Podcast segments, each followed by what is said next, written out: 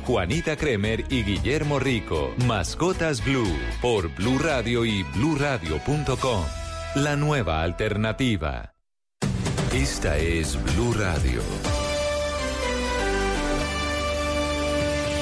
En Bogotá, 89.9 FM. En Medellín, 97.9 FM.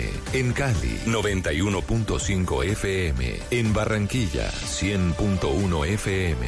En Cartagena, 1090 AM. En Bucaramanga, 960 AM. En Tunja, 103.1 FM. En Villavicencio, 96.3 FM. En Armenia y el norte del Valle, 94.1 FM. En norte de Santander, 97.7 FM. En Neiva, 103.1 FM. Y en Córdoba, 96.0 FM. También en bluradio.com. En Facebook, Blue Radio Colombia. A través de Twitter en arroba Blue Radio Co. Y en la señal de TDT.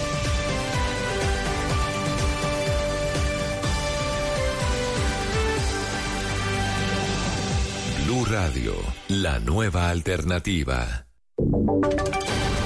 Voces y sonidos de Colombia y el mundo en Blue Radio y bluradio.com, porque la verdad es de todos. 11 de la mañana en punto. Feliz sábado para todos. Es momento de actualizar las noticias, de contarles la información más importante de lo que está pasando hasta ahora en Colombia y el mundo. Mucha atención porque el presidente Duque acaba de hablar sobre el escándalo de presuntas interceptaciones ilegales desde el ejército. Fue consultado y preguntado por Blue Radio y negó que el general Nicasio Martínez hubiera salido por esta causa. Dijo que su gobierno tiene cero tolerancia con estos hechos y que van a sacar a todas las manzanas podridas. Esto se da luego de que hoy la revista Semana revelara detalles sobre cómo al interior del ejército funcionaba un mecanismo para chuzar ilegalmente a magistrados, como la magistrada de la Corte Suprema de Justicia, Cristina Lombana, a políticos como el senador del Partido de la U, Roy Barreras, también como el exgobernador de Nariño, Camilo Romero, y a periodistas. Dentro de la lista se incluye a la propia revista Semana. Eso fue lo que dijo desde Chocó, desde Bujayá, el presidente Iván Duque y donde haya manzanas podridas, llevarlos a que se les apliquen sanciones en O sea, si salió por las chuzadas del general. No, señor, yo le estoy diciendo eso. Yo le estoy, yo le estoy diciendo a usted lo que son las conductas que nosotros censuramos. El general Nicasio Martínez salió porque él me esgrimió a mí razones personales que entendí. Así lo hice público. El general Nicasio Martínez terminó su servicio después de 38 años de servirle a Colombia, después de haber sido comandante de la quinta división, de la cuarta brigada, de haber sido director de la escuela de guerra, de haber sido inspector general del ejército. Él argumentó esas razones personales, las entendimos y nombramos a general Zapateiro.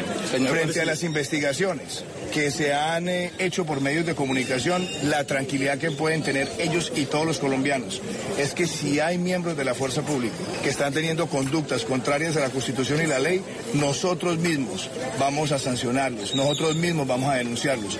Y ese debe ser el espíritu mío como comandante supremo de las fuerzas militares, pero debe ser también el compromiso de todos los que ejerzan comandancia. Cero tolerancia con cualquier conducta violatoria a la Constitución. y la ley.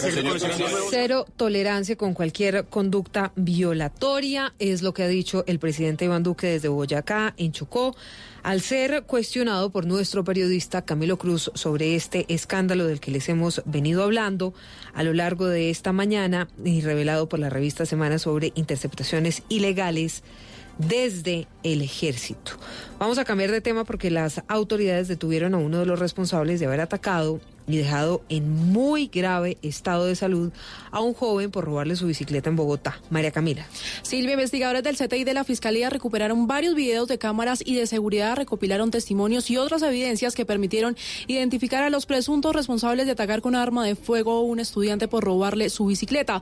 Recordemos que el asalto ocurrió en la noche del 30 de diciembre sobre la avenida Ciudad de Cali. La persona que le disparó al estudiante se trata de Cristian Camilo Puchica, quien algunos habitantes de la localidad de Kennedy lo reconocieron como limpia vidrios. Esa persona fue capturada y presentada ante un juez de control de garantías de la unidad de reacción inmediata. Durante la audiencia, el fiscal imputó los delitos de tentativa de homicidio agravado, hurto agravado y calificado consumado y fabricación, tráfico y porte ilegal de armas.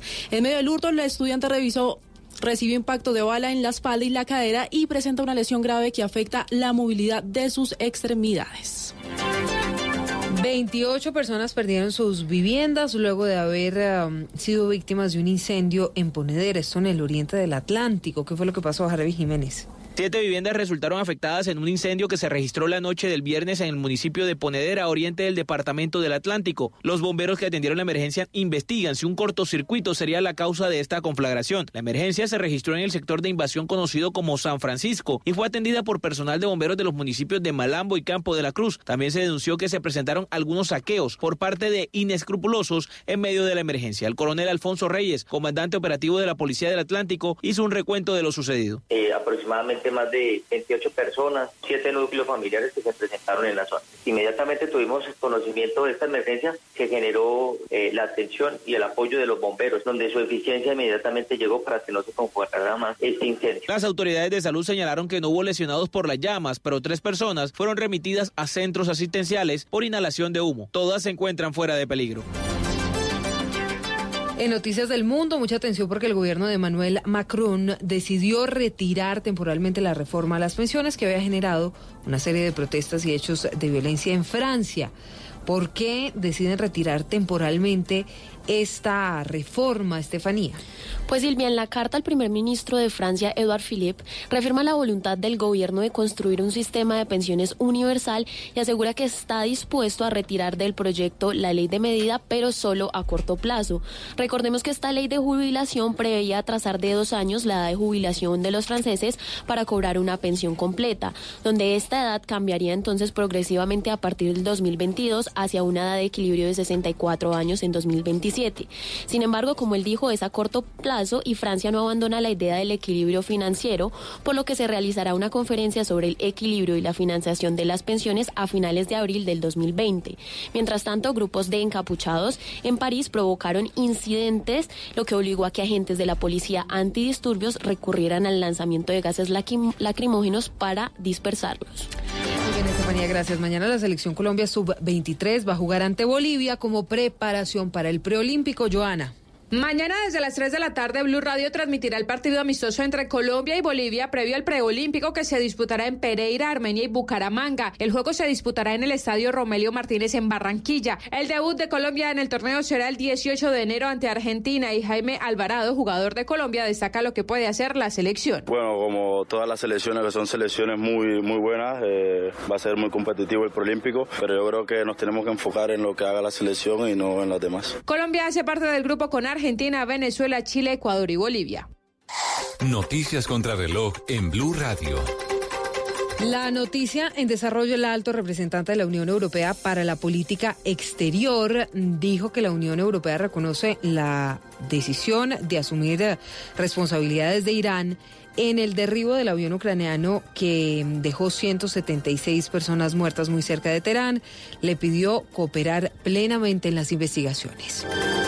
La cifra de la temporada de incendios, particularmente mm, que se ha causado en Australia, ya ha dejado 26 personas muertas, reducido a cenizas una superficie equivalente a 10 millones de hectáreas, pero también ha destruido más de 2.000 casas. Estamos atentos, el gobierno autónomo de poder compartido en Irlanda del Norte quedó oficialmente restaurado este sábado, esto luego de tres años de parálisis tras el pacto que alcanzaron ayer las principales formaciones de la región británica. Son las 11 de la mañana, nueve minutos. Detalles de todas estas noticias en blurradio.com. Recuerden seguirnos en Twitter en arroba blurradioco. Llega autos y motos a las 12, una actualización de las noticias con todo lo que pasa en Colombia y el mundo.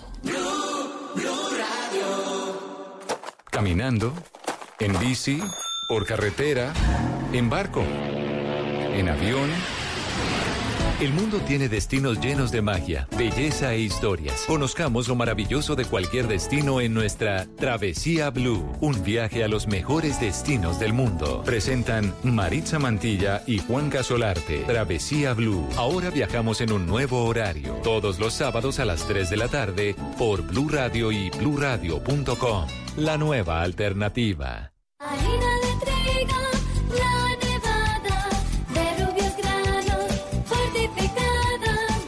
Alimento, más vitamina, creada con trigo alta proteína. Alimento fortificado con vitaminas B1, B2, hierro, niacina y ácido fólico. Desde hace 40 años entregamos para Colombia la harina con los mejores estándares de calidad y rendimiento inigualables. Harina de trigo, la nevada. Trabajamos pensando en usted. Padres con experiencia, padres nuevos, hijos únicos, con hermanos, abuelos que consienten, nietos que aprenden. Cada domingo vamos a construir un puente entre generaciones para que las familias crezcan y entre todos podamos cambiar el mundo. Generaciones Blue, un espacio del Blue Radio, con testimonios, guías, expertos e invitados que nos ayudarán a mejorar la vida en familia y las relaciones entre sus miembros. Generaciones Blue, este domingo a las 12 del día. Generaciones Blue, estamos cambiando el mundo de las familias colombianas por Blue Radio y bluradio.com. La nueva alternativa. Velocidad, seguridad, tips, información. Lo más reciente y relevante del mundo automotriz. Comienza en Blue Radio Autos y Motos con Ricardo Soler, Nelson Asensio y Luz Euse. Autos y Motos por Blue Radio y bluradio.com. La nueva alternativa.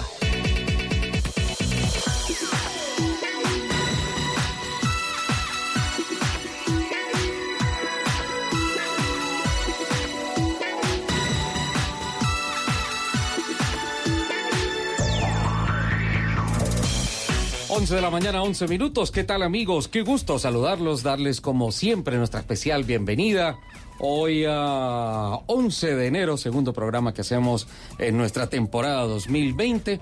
Y a esta hora le damos un saludo especial a todos nuestros oyentes que nos siguen a través de las frecuencias en todo el país, a través de nuestras plataformas digitales, así como saludamos a nuestra productora periodística Gina Paola Vega, que nos está acompañando como todos los sábados, eh, Laura Martínez, que está en la plataforma digital, y a un Freddy García y a un Richie Acevedo, que están en la plataforma técnica desde la capital de la República, acompañándonos. Dos horas dedicadas a la apasionante industria de los autos, las motos, la competición a motor, infraestructura, seguridad vial, plataformas todo lo que tenga que ver con la apasionante industria que se mueve sobre ruedas. Capitán Fernando Jaramillo, qué gusto saludarlo. Feliz año, capitán.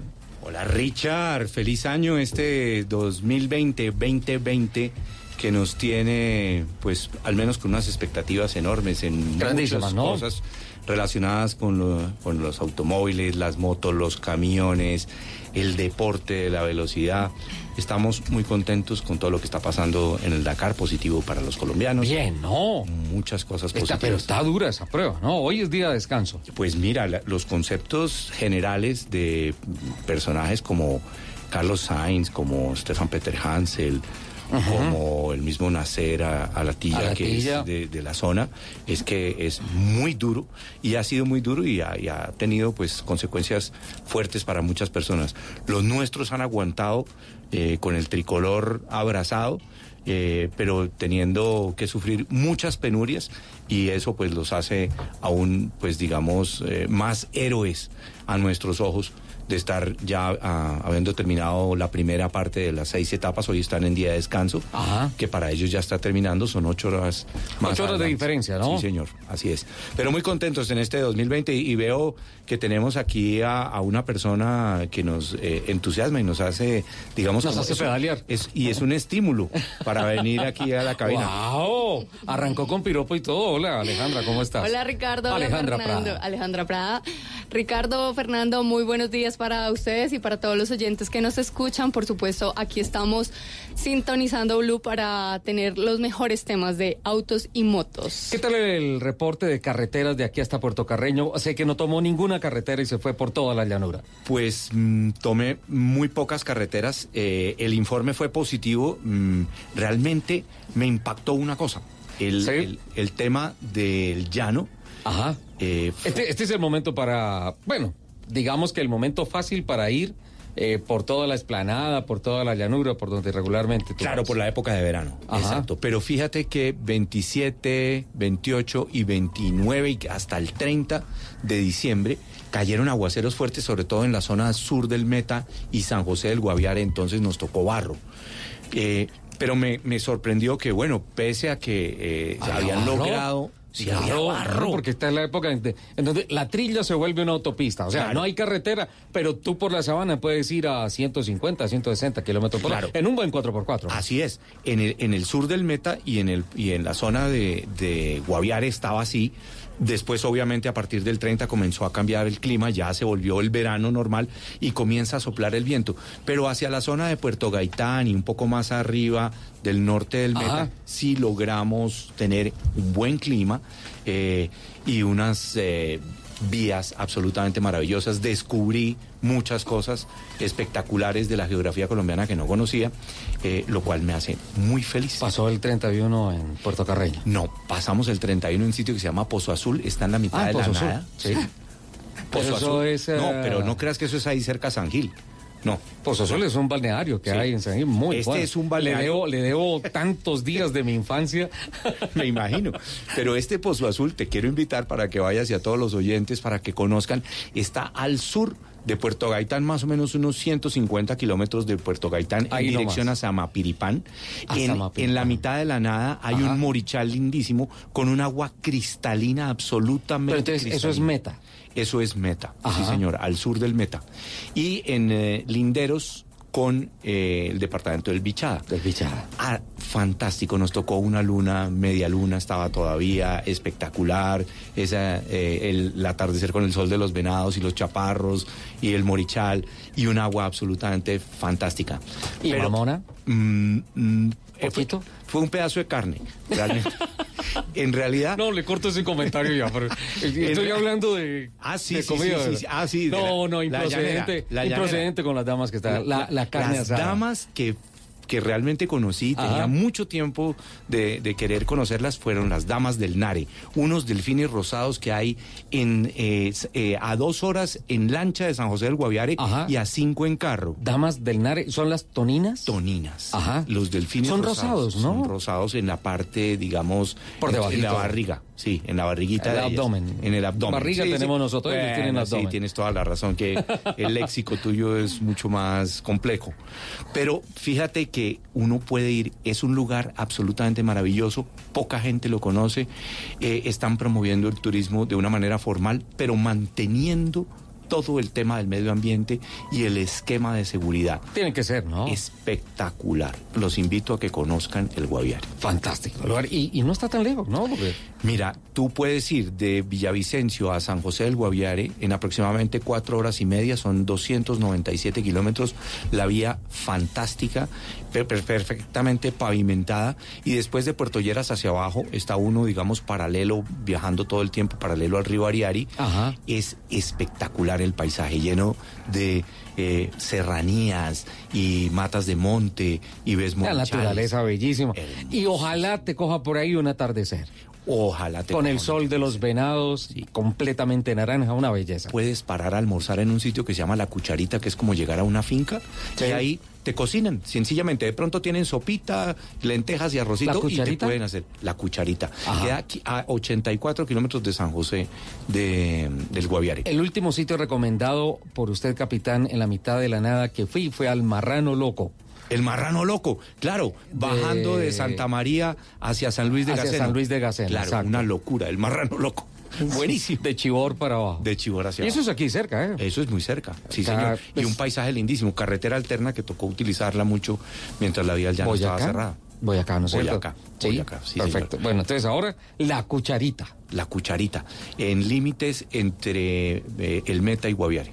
Me tienes que mandar la, ubicación exacta porque, pues obviamente, por allá no conozco y todo eso, y no quisiera llamar a decirte, capitán, la cucharita se me perdió. La cucharita se te, aparece con el waypoint de sí, la cucharita. Sí, porque lo llamo el capitán Fernando Jaramillo, ¿ah? Totalmente. Se conoce el país increíblemente, ¿ah? Increíble. Toca guardar muy bien esos tips que nos da el capitán porque de verdad son lugares que uno de verdad ni siquiera alcanza a imaginar caminar que tiene aquí a la vuelta de la esquina casi. Claro, claro, sin duda, sin es duda muy lindo. Y la mejor forma de recorrerlo es así, ¿no? Sí, en carro, disfrutar de los paisajes, pasar un rato en familia y bueno, conocer más y más de este siempre, hermoso país. Yo siempre he dicho que este es un país para recorrer en, por tierra, ¿eh? Así es, se aprende mucho de la cultura y la cultura no solamente es música, danza, artesanías, sino también obviamente paisajes, costumbres y la gastronomía. Gastronomía. Cada lugar tiene maravillas de gastronomía. ¿Ustedes han subastado carro?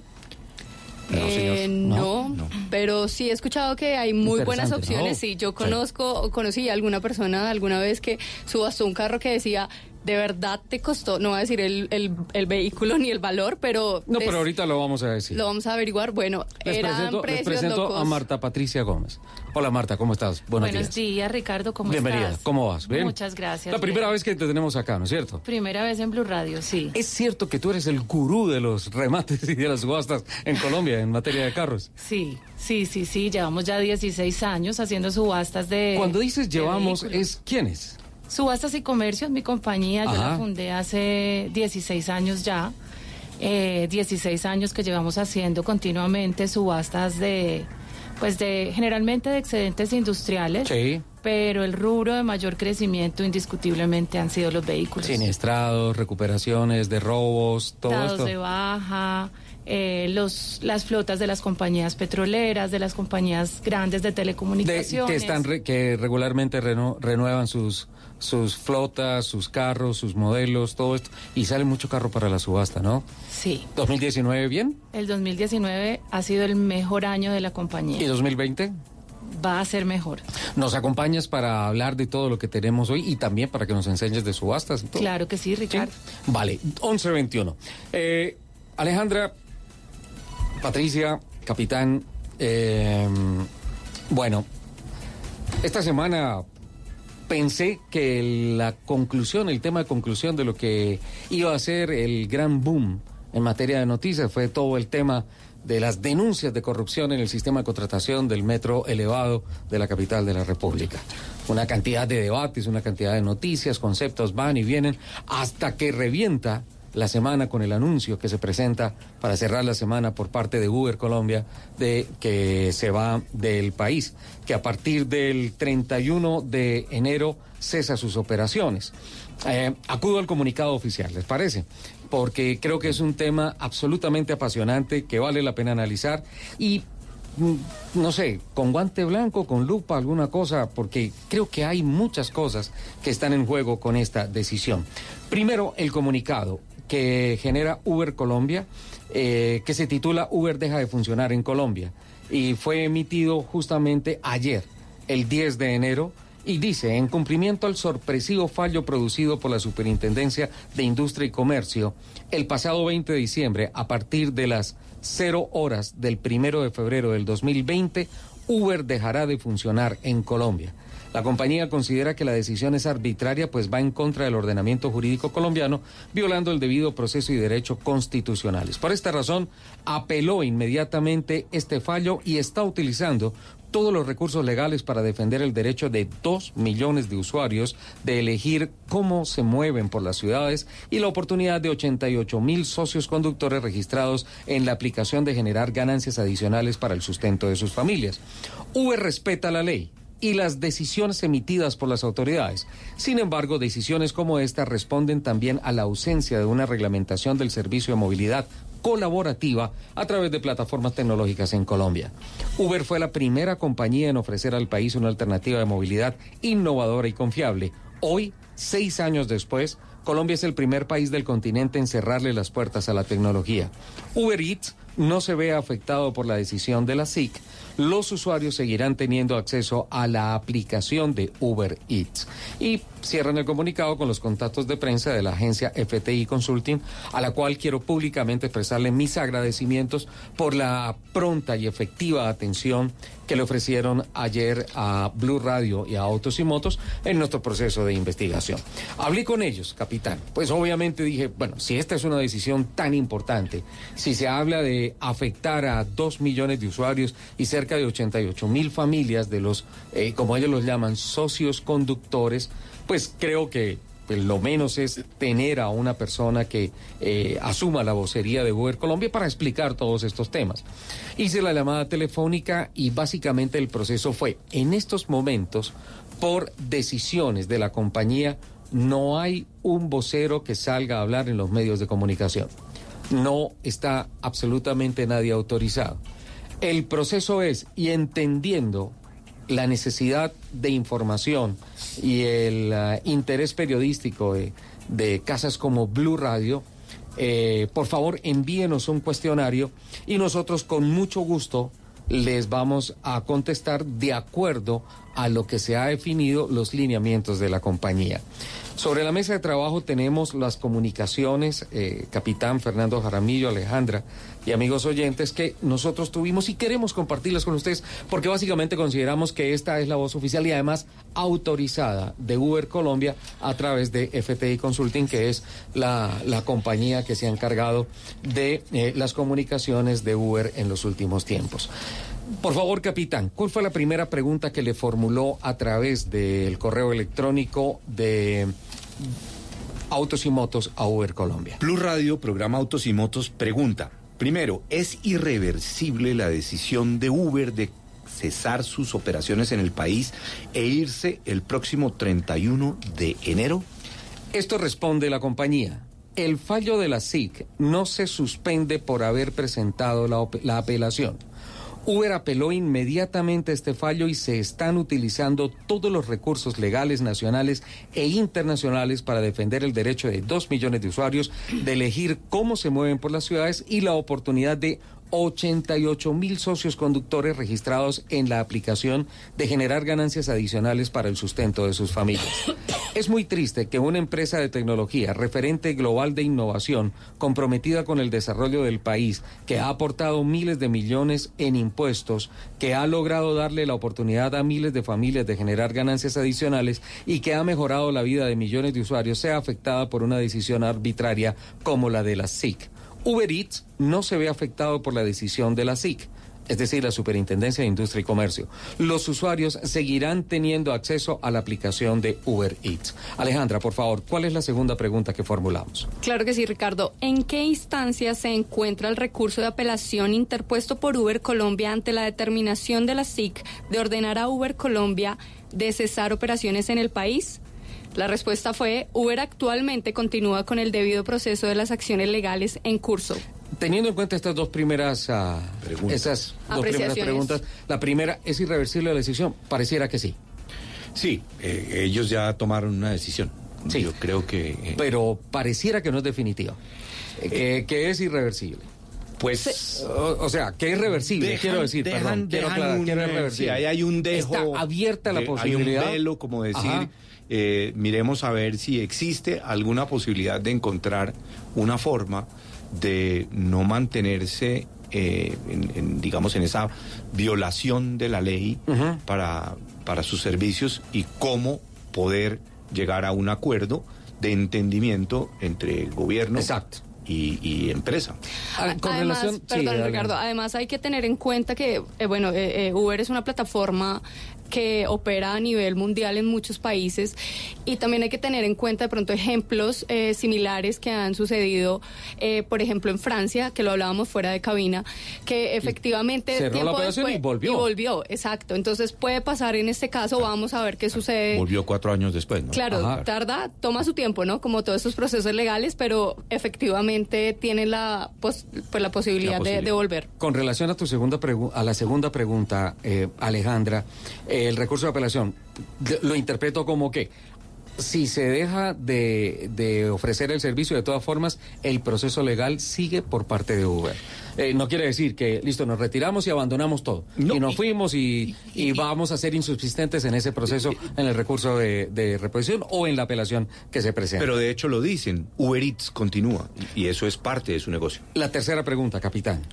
Según la SIC, que es la, la Superintendencia, Superintendencia de Industria y Comercio, COTEC debe demandar directamente a Uber Colombia y este proceso podría tardar hasta dos años. Si hay esa posibilidad legal y ese largo tiempo de espera, ¿por qué Uber Colombia decide cesar operaciones tan pronto? Responde la compañía. Como se explica en el punto 1, este fallo obliga a cerrar operaciones y no permite esperar a la apelación. Sin embargo, Uber ha sido enfático y considera que la decisión fue arbitraria, pues va en contra del ordenamiento jurídico colombiano, violando el debido proceso y derechos constitucionales. Entiendo esto que Uber respeta la ley colombiana el ordenamiento jurídico Acata colombiano. las normas. Acata las normas. La cuarta pregunta, Alejandra, por favor. Claro. ¿Cómo liquidará Uber Colombia o cuál será la forma de poner punto final al convenio laboral con sus aproximadamente 8 mil socios conductores? 88 mil. 88 mil, perdón, correcto. Responde, la sociedad Uber Colombia continuará sus actividades en el país, en Colombia. De otro lado, los socios conductores registrados en la aplicación de Uber no son empleados de la aplicación. Los socios conductores se conectan a la plataforma para generar ganancias adicionales usando sus propios medios y con plena libertad para manejar su tiempo al conectarse y desconectarse de la aplicación. De hecho, algunos de ellos han optado por conducir usando varias aplicaciones a su elección. No existe un convenio laboral con los socios conductores, pues los mismos son terceros independientes. Hoy hay cerca de 88 mil socios conductores que se verán afectados por esta decisión decisión injusta y arbitraria que se quedarán sin una fuente de ganancias para sus familias a partir del 31 de enero. Palabras más, palabras menos, no hay problemas de liquidación de compañía.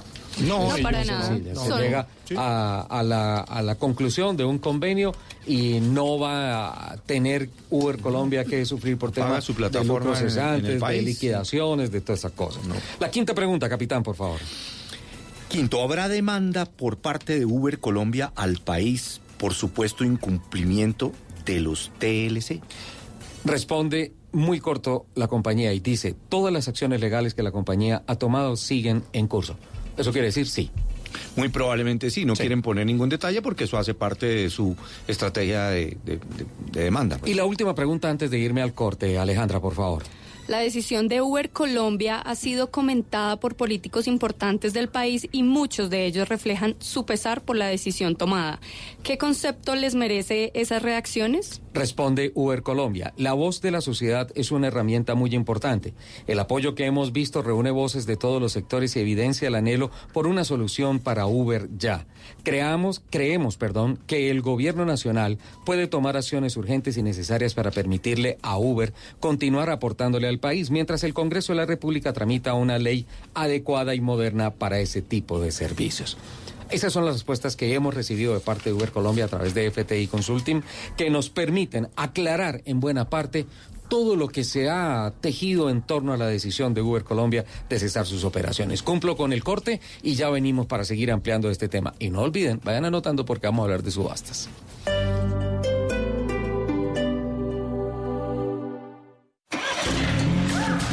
Arranque el año con todo el poder del nuevo BMW Serie 1 y solo durante el mes de enero podrá elegir entre un bono para un año sin pico y placa o la matrícula, el SOAT y los gastos de impuestos de su vehículo. Visite nuestros concesionarios BMW y descubra el placer de conducir. Aplican condiciones y restricciones. Este domingo, en Sala de Prensa Blue. Lo que le espera a Colombia en materia política, cuáles serán los grandes protagonistas, las preguntas por resolver y las grandes decisiones por tomar. En economía, expertos nos ayudan a hacer las cuentas de lo que le espera al país. ¿Qué tanto creceremos? ¿Habrá reforma pensional? Lo que enfrenta el mundo en este 2020, los conflictos, el medio ambiente, la revolución tecnológica. Expertos de todas las disciplinas nos ayudarán a entender lo que nos espera en este año que comienza. Sala de Prensa Blue. Este domingo desde las 10 de la mañana presenta Juan Roberto Vargas por Blue Radio y bluradio.com. La nueva alternativa.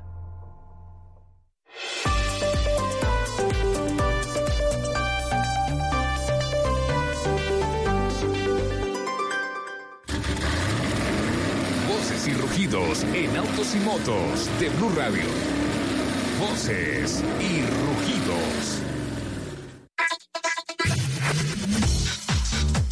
Durante la apertura de la edición 2020 del Consumer Electronics Show, CES, Toyota anunció sus planes para construir un prototipo de ciudad del futuro en un espacio de 70 hectáreas en la base del monte Fuji, en Japón. Llamada Woven City, será un ecosistema completamente conectado alimentado por celdas de combustible de hidrógeno. Imaginada como un laboratorio viviente, Woven City servirá como hogar para residentes de tiempo completo en investigadores e investigadores que podrán probar y desarrollar tecnologías como la conducción autónoma, la robótica, la movilidad personal, las casas inteligentes y la inteligencia artificial en un entorno real. Toyota realizará una convocatoria abierta de colaboración con otros socios comerciales y académicos e invitará a científicos e investigadores interesados en todo el mundo a trabajar en sus propios proyectos de esta incubadora única en el mundo real. La inauguración de Woman City está prevista para principios del año 2021. La Federación Interamericana de Periodistas eh, de Automóvil FIPA eligió como auto del año FIPA al Nissan Versa. FIPA es un organismo fundado en 2001 que agrupa periodistas especializados en el sector automotor a través de representantes de todo el continente americano, desde Estados Unidos hasta América del Sur, incluyendo países del Caribe. La segunda generación del Versa encarna el ADN japonés de la marca a través del nuevo lenguaje del diseño global, así como la visión de marca Nissan Intelligent Mobility con la que la marca busca transformar la manera en la que los vehículos son conducidos, impulsados e integrados a la sociedad. Las marcas de lujo líderes en el país, Mercedes-Benz, BMW y Audi, crecieron en 2019 un 4.2% sus ventas frente al año anterior, gracias a la comercialización de 8.963 unidades. Dentro del top 3 de ventas de la marca Premium, Mercedes-Benz registró una participación de mercado del 44,3%, creciendo 4 puntos frente al mismo periodo del año anterior, gracias a las 3.968 unidades matriculadas que representaron un 12,7% de crecimiento frente a 2018. En vehículos híbridos, Mercedes-Benz fue el líder en 2019 con el 51,8% del total de las ventas del top 3. En el segmento de vehículos de altas prestaciones deportivas, AMG, hubo un crecimiento en ventas del 58% frente a las obtenidas el año anterior, con 114 unidades matriculadas. 2019 fue el año en el que se consolidó la evolución y renovación del portafolio de la compañía en el país, con un total de 13 lanzamientos. Por su parte, Hyundai también presentó en el CES que se realizó en Las Vegas su visión innovadora de movilidad urbana que, centrada en las personas, revitalizará las ciudades del futuro. El objetivo de Hyundai es crear un ecosistema de movilidad inteligente con soluciones como movilidad aérea urbana, vehículos construidos con propósitos y HV, un espacio en el que todos se conectarán para interactuar, con el fin de que las comunidades se fortalezcan y las personas puedan liberarse de las limitaciones de tiempo y espacio en la movilidad y que tengan en esencia una mejor calidad de vida. Tatiana Candelón enfrentará un nuevo reto en la temporada 2020, dando el salto a la Superfórmula, la máxima categoría de Japón, en la que la colombiana será la primera mujer en la historia de la serie que correrá junto al equipo Tribon Drago propulsado por motores Honda. El campeonato técnicamente al nivel de la Fórmula 2 se corre en Japón en su totalidad. Ha sido plataforma de pilotos como Pierre Gasly y Stoffel Van Dorn en los últimos años para dar el salto a la Fórmula 1. En la actualidad cuenta con una nómina de pilotos que incluye algunos con experiencia en la máxima categoría, como Kamui Kobayashi y Kazuki Nakajima, ambos pilotos de punta en el Campeonato Mundial de Resistencia. El calendario de la serie va desde abril hasta noviembre con siete fechas oficiales. Autogermana hizo un revolucionario anuncio confirmando que quienes adquieran un nuevo BMW Serie 1 a lo largo del mes de enero tendrán el beneficio de escoger entre un bono de pico y placa o la matrícula de automóvil. El importador de la marca Premium de la Casa de Baviera hizo claridad que este privilegio se dará solo por el mes de enero, recordando también que estos vehículos incluyen un mantenimiento preventivo por cinco o por cinco años o 60 mil kilómetros, lo que ocurra primero y están respaldados por una garantía de fábrica de dos años sin límite de kilometraje. Los invitamos a que sigan con la programación de autos y motos de Blue Radio. Estás escuchando Blue Radio, un país lleno de positivismo, un país que dice siempre se puede. Banco Popular. Soy Marta Vélez y cuando dicen que el palo no está para cucharas, yo veo que con él puedo hacer un juguete, una mesa y hasta una bicicleta. Siempre se puede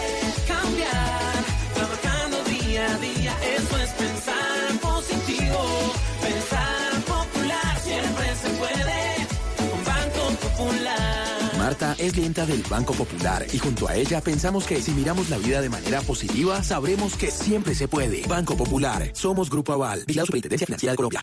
En Blue Radio, el mundo automotriz continúa su recorrido en Autos y Motos.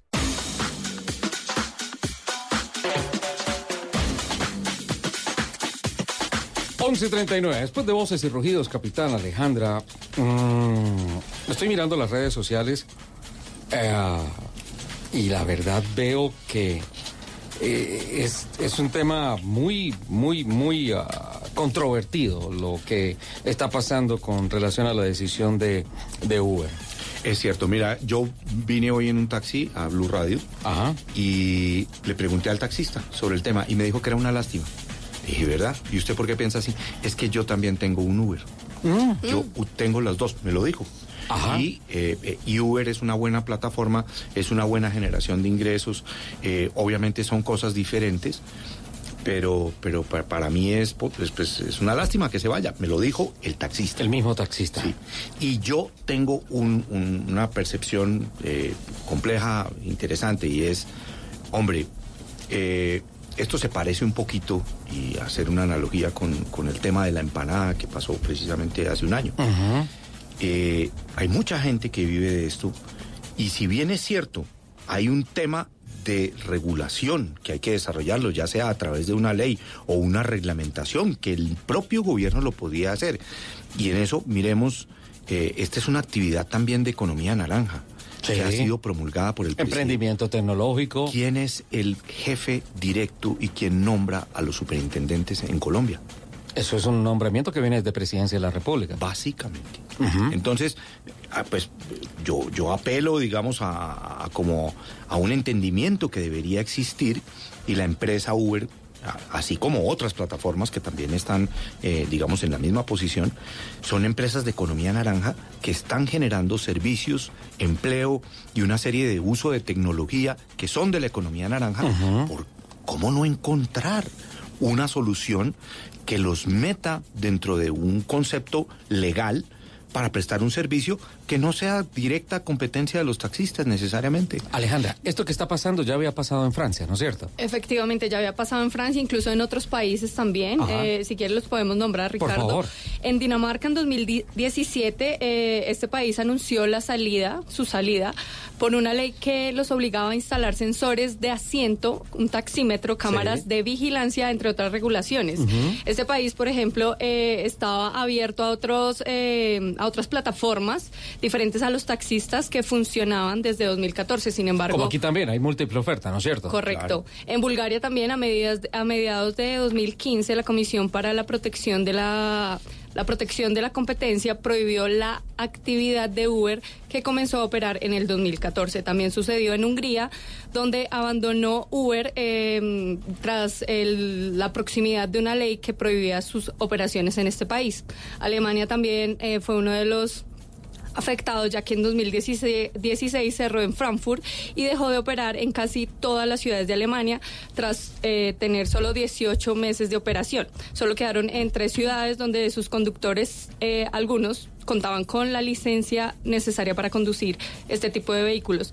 Más, tal, más tarde volvió a Frankfurt, eh, pero en, mil- en 2019 definitivamente un tribunal de primera instancia prohibió a Uber eh, circular en todo el país argumentando que carece de licencia para ofrecer servicios de transporte, también en algunos países europeos como Francia, Holanda, Bruselas y Finlandia, donde está prohibido el Uber Pop, que... eh, si no estoy mal, me corrigen, está cono- eh, lo conocemos acá como Uber X, UberX. donde efectivamente es una modalidad para compartir trayectos No, en es entorno. Uberpool. Uberpool. Uberpool. Ah, Ok, Ajá. Uberpool. Donde es una modalidad para compa- compartir trayectos en el entorno urbano con conductores locales, pues los conductores no tienen ninguna licencia especial. Y Turquía eh, fue uno de los que, o tal vez el país donde eh, tras protestas de taxistas, el gobierno turco decide prohibir el uso de esta plataforma al considerarla como una competencia desleal. Bueno, hay, hay unos historiales importantes de eso, pero de igual manera, después de que se han tomado decisiones en algunos países como Francia, vuelve otra vez la operación, en buena parte por presión social, ¿no? y encuentran una forma de operar de manera legal. Eh, se, se dan las normas, se hace la aplicación de una norma para que la empresa pueda tener su, su, su- su operación bajo una norma. Ricardo, eh, no, iba a comentar también, Fernando, que creo que el ejercicio lo hacemos todos, ¿no? Eh, preguntarle al Uber que nos transporta, bueno, ¿y usted qué opina? Yo, yo vi esta mañana en el tránsito entre el apartamento y, y Blue Radio, vi varios carros que en el panorámico atrás con Griffin tenían numeral Uber no se va.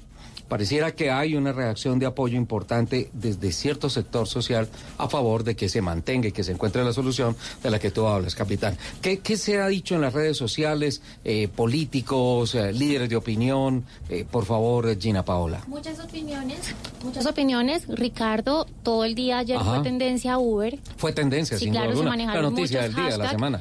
Eh, se manejaron muchos hashtags, una solución para Uber ya, yo estoy con Uber, apoyo Uber. Ajá. Incluso hoy firmo para que Uribe, ah, mentiras, no.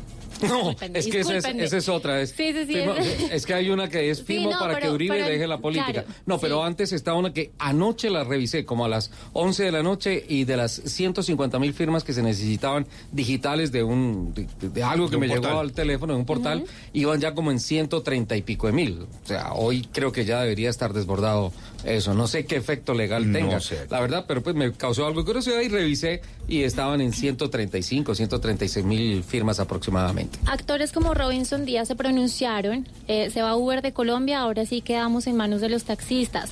Gracias Duque por tu, por tu economía naranja. Ajá. Se pronunció Jorge Robledo también, que el fue senador también- que fue ha sido también. duro y es el que eh, más ha, digamos que sacado el pecho con relación al tema en contra de Uber. Citaré debate en el Senado sobre la descarada ilegalidad de Uber y cómo esa transicional induce a violar la ley y estorba para mejorar el servicio de taxis en el país. Citadas eh, ministras de Transporte y de las TICs, invitados superintendencias de Transporte y de la Industria. Eh, también se pronunció, bueno, eh, Alex Campos, ¿Qué un, dice? un artista, siendo una alternativa para la movilidad, brindando una- un buen servicio que en los demás países funciona, es, una, es un decepcionante paso atrás la idea de Uber eh, de Colombia, una solución para Uber ya. Ajá. Sí, dos millones de usuarios en el país. Además, yo, yo no he escuchado que haya una empresa de taxis que salga oficialmente a decir cerramos porque nos quebramos por culpa de Uber. Jamás. Sí. Son servicios complementarios y en muchos casos Claro. diferentes. claro, ahora me parece una cosa, que por ejemplo la campaña que salió, y me lo dice don Ricardo Acevedo acá internamente, y tiene toda la razón, la campaña que se lanzó la semana pasada que decía borrón y cuenta nueva desde los taxistas, que fue contrarrestada de una vez con un video que salió de unos taxistas manipulando el taxímetro desde un teléfono celular. Pero bueno, eh, di- pienso y digamos que es una coincidencia nefasta para esa campaña. Esto viene como consecuencia de el paso adelante que puso Uber sobre los taxistas. Entonces mucha gente está diciendo, ok, cerrar Uber no, venga, señores taxistas, en lugar de pelear contra Uber, ¿por qué no mejoran ustedes el servicio? Mejoran el estado de limpieza de los carros, mejoran o eliminan el tema de yo allá no voy, no tengo vueltas. Es que esas son las preguntas que creo eh, como ciudadanos eh, que usamos este servicio debemos hacernos. ¿Por qué realmente nosotros preferimos este tipo de plataformas a diferencia de eh, un taxista que si bien... No todos, porque no podemos generalizar, por Es supuesto. eh, muchas veces nos dicen no ante un servicio. En cambio, digamos, con estas plataformas nosotros nunca tenemos un rechazo en distancias, en lugares eh, don- a los que queremos ir, en los precios incluso a veces se igualan muchas veces porque en algunos momentos tuvimos muchos problemas con los taxímetros. Peleábamos to- constantemente con los taxistas, mientras que acá tenemos simplemente una tarifa inicial y es con la que nosotros decidimos eh, tomar el servicio. Entonces, creo que esas preguntas debemos hacérnoslas para Claro, saber qué, y qué los es lo que está taxistas fallando. también tienen sus plataformas. Están las plataformas de los taxistas y ellos las utilizan y de manera muy conveniente para ambos, tanto para usuario como para La pregunta. Fernando, ahí es por qué la gente se inclina a buscar primero un Uber que digamos un Easy Taxi, un Tapsi o estas otras aplicaciones que usan los taxis. Pero yo, yo te diría que ahí hay una diferencia. ¿Por qué la persona eh, puede ir y comprar la empanada en, en el puestico de al lado? Que está ahí la señora que sale con sus empanadas, en lugar de ir a una fábrica de empanadas o a un lugar. Yo te tengo la que- respuesta. Ahí está. Yo creería que es el, simplemente el servicio que te El servicio, ofrece ¿no? Claro, la- el don de. Pero gente. tienes tienes mercado para ambos. Claro. y cada claro, uno claro. escoge libremente. Colombia, capitán, Colombia produce y vende al día al día 6 millones de empanadas. O sea, hablando en términos de empanadas. Arroba Blue Autos y Motos para que nos quieran compartir sus impresiones con relación al tema. La decisión de Uber de cerrar su operación en el país el próximo 31 de enero. ¿Qué otras reacciones hay en las redes? Pues hay que Paola? tener también mucho cuidado con lo que mm, los, los mandatarios o, o las personas eh, públicas también trinan en años anteriores, porque salió un trino de Marta Lucía Ramírez del 2015 Sí. que dice que absurdos ataques a los carros y conductores de Uber. Todos necesitan el trabajo y todos los pasajeros necesitan opciones de transporte. Lo trinó en el 2015 Ahora la, y ahora la está... vicepresidenta Claro. que forma parte, digamos que gabinete. ahora de, del, del equipo de gobierno. Ahora, vale la pena recordar que esto viene consecuencia de una acción interpuesta por Cotec, que es una empresa de servicios para los taxistas. Entonces, eh, pues digamos que arranca de una persona jurídica, no tanto de una eh, corriente, digamos que gubernamental. Gina. El expresidente Álvaro Uribe también se pronunció. Uber está en, dis- en discusión la ley. Perdón, Uber, esta, esta, esta discusión la ley, no la conveniencia. Juez ordena suspensión porque cobra y presta servicio. Debería cumplir requisitos de empresa de transporte. Debe cumplir con aportes a seguridad social y nivelar la cancha con los taxistas. Pero ese nivel, perdón, yo, yo Sí. ¿Cuál, cuál es de pronto esa desigualdad que creo, considero, tienen los taxistas?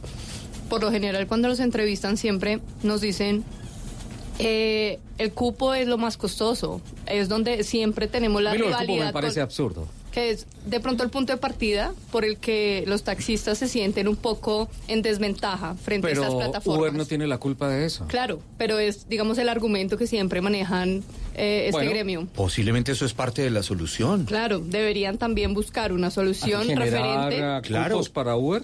O no una- necesariamente. Liberar o equilibrar el tema del cupo de lo que le cuesta Es que- a un es que, taxista capitán, en su mí- inversión A mí no me para cabe poder la tener el servicio como si público. tú sales a manejar un carro de 30, 35 millones de pesos, tenga que pagar un cupo de 110, 120 millones de pesos. Eso es absurdo. Eso es absurdo. Eso es absurdo. En realidad. Ahora hay un tema, si los taxistas de verdad quieren ofrecer una, una muy buena posibilidad de servicio, arranquen por la renovación del parque automotor. O sea, con todo respeto, yo considero que no es seguro andar en los zapaticos, en esos carritos chiquiticos, en donde los usuarios van montados, sentados en un... Que ese es otro tema. En un cilindro de Adicional. gas y todo eso. Y muchos de los argumentos dicen que es que los carros que se usan en Uber no ofrecen las condiciones de seguridad para prestar un servicio público.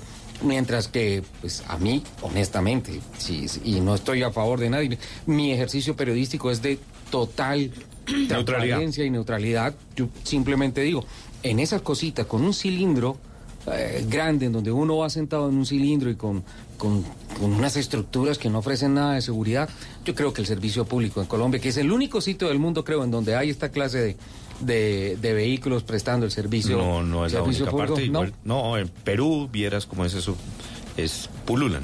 Es- Sí. es- es- Bueno, es- pero allá hay muchos más. Sin, sin determinar ninguna marca específica, ¿no? Porque hay muchas marcas alrededor de eso, pero es, es no. Y, y te- Bueno, no es, el único, gracias por la corrección, capitán, pero pienso Pero que lo sí que es- tenemos acá no es lo que No debería es ser que- en De- términos de es cierto. seguridad. Ricardo, debe haber es una mesa de trabajo, una mesa de discusión donde se sienten líderes eh, de ambos mandos y digan y conciernen y Lo lleguen primero, a una lo primero de esto ¿no? hay que quitarle política al tema. Esto no es una discusión política, esto Es tiene- un tema social. Sí. sin duda alguna. Son 88 Y economía. en estos momentos que de, están ahí. de tendencia de la una economía generación naranja. de impuestos, Por una favor. cosa importante y una transición hacia las nuevas plataformas de movilidad, no en Colombia, sino en el mundo. el mundo. Y se tiene que hacer así. Y hablando de Gina, economía tengo que cerrar naranja. porque ya tengo que ir con subastas y con, con ah, eh, las cifras de los carros. Últimas dos reacciones. Daniel Sampero Espina. Hablar de Mm, economía ¿qué dice Daniel naranja, pero prohibir Uber, esa es la paz de Duque. Economía naranja sí, pero no así. Qué retroceso de gobierno. Y pues también eh, reaccionó Pickup frente a... ¿Qué dice Pickup? Frente a esta situación, movemos a millones de colombianos, miles de familias generan ingresos fundamentales para su economía. Apoyemos a nuestros colegas Uber, mejor en moto, una solución para Uber ya. Por, por eh, yo por allá sí voy, prefiero las aplicaciones Colombia en Yo por allá sí. Mira, mira que ayer, ayer dentro de todo esto, voy a buscarlo por acá porque la verdad me, me pareció, me pareció muy el humor de los colombianos ante todo esto. Me, me llegó una etiqueta, a- un meme, perdón, a, a mi teléfono que decía: con la salida de Uber, uno creería que los taxistas van a llegar hasta las últimas consecuencias. Pero ellos, hasta por allá, no van. Me pareció. Bueno, lo dejo ahí sobre Hay la mesa y todo. todo eso. 11.54. Marta Patricia, ¿cómo estamos? Muy bien, muchas gracias. Bueno, eh, cierra el año pasado muy bien, un crecimiento cerca del 3% en la venta de carros cero kilómetros, pero también se mantiene la tendencia del movimiento de usados de aproximadamente tres carros usados por cada carro nuevo que se vende en el país. en ese es. tema, ¿cómo le fue a las subastas? Pues a la subasta les fue muy bien. Eh, nosotros pasamos de subastar un promedio de 500 vehículos en el 2018 Sí. a más de 1.200 vehículos en el 2019. ¿De cuánto a cuánto? De 500 vehículos a 1.200 vehículos. Un crecimiento de más del 100%. Sí. Se ¿A duplicó la se operación y un poquito más. Sí. Se reactivaron varios sectores de la economía, muchas empresas. Nosotros solo vendemos, subastamos vehículos que vienen de las grandes compañías del país. Ajá. Eh, muchas empresas hicieron renovaciones de flotas, eh, de vehículos, de vehículos pesados. eh, y esto generó pues como este aumento tan grande en las subastas mensuales que teníamos en la compañía.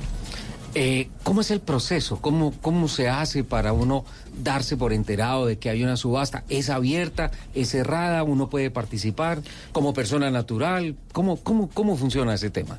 Bueno, hay dos partes en las subastas. Una son los vendedores. Nosotros solo vendemos carros que vienen de compañías eh, legalmente constituidas en el país, compañías multinacionales, compañías nacionales.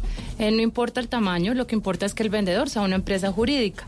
¿Esto para qué? Para darle la tranquilidad a todos los usuarios de que sepan a quién le están comprando. Sí. Distinto cuando tú participas en una subasta por internet. Ah, bueno, eso es importante hablando de tecnologías.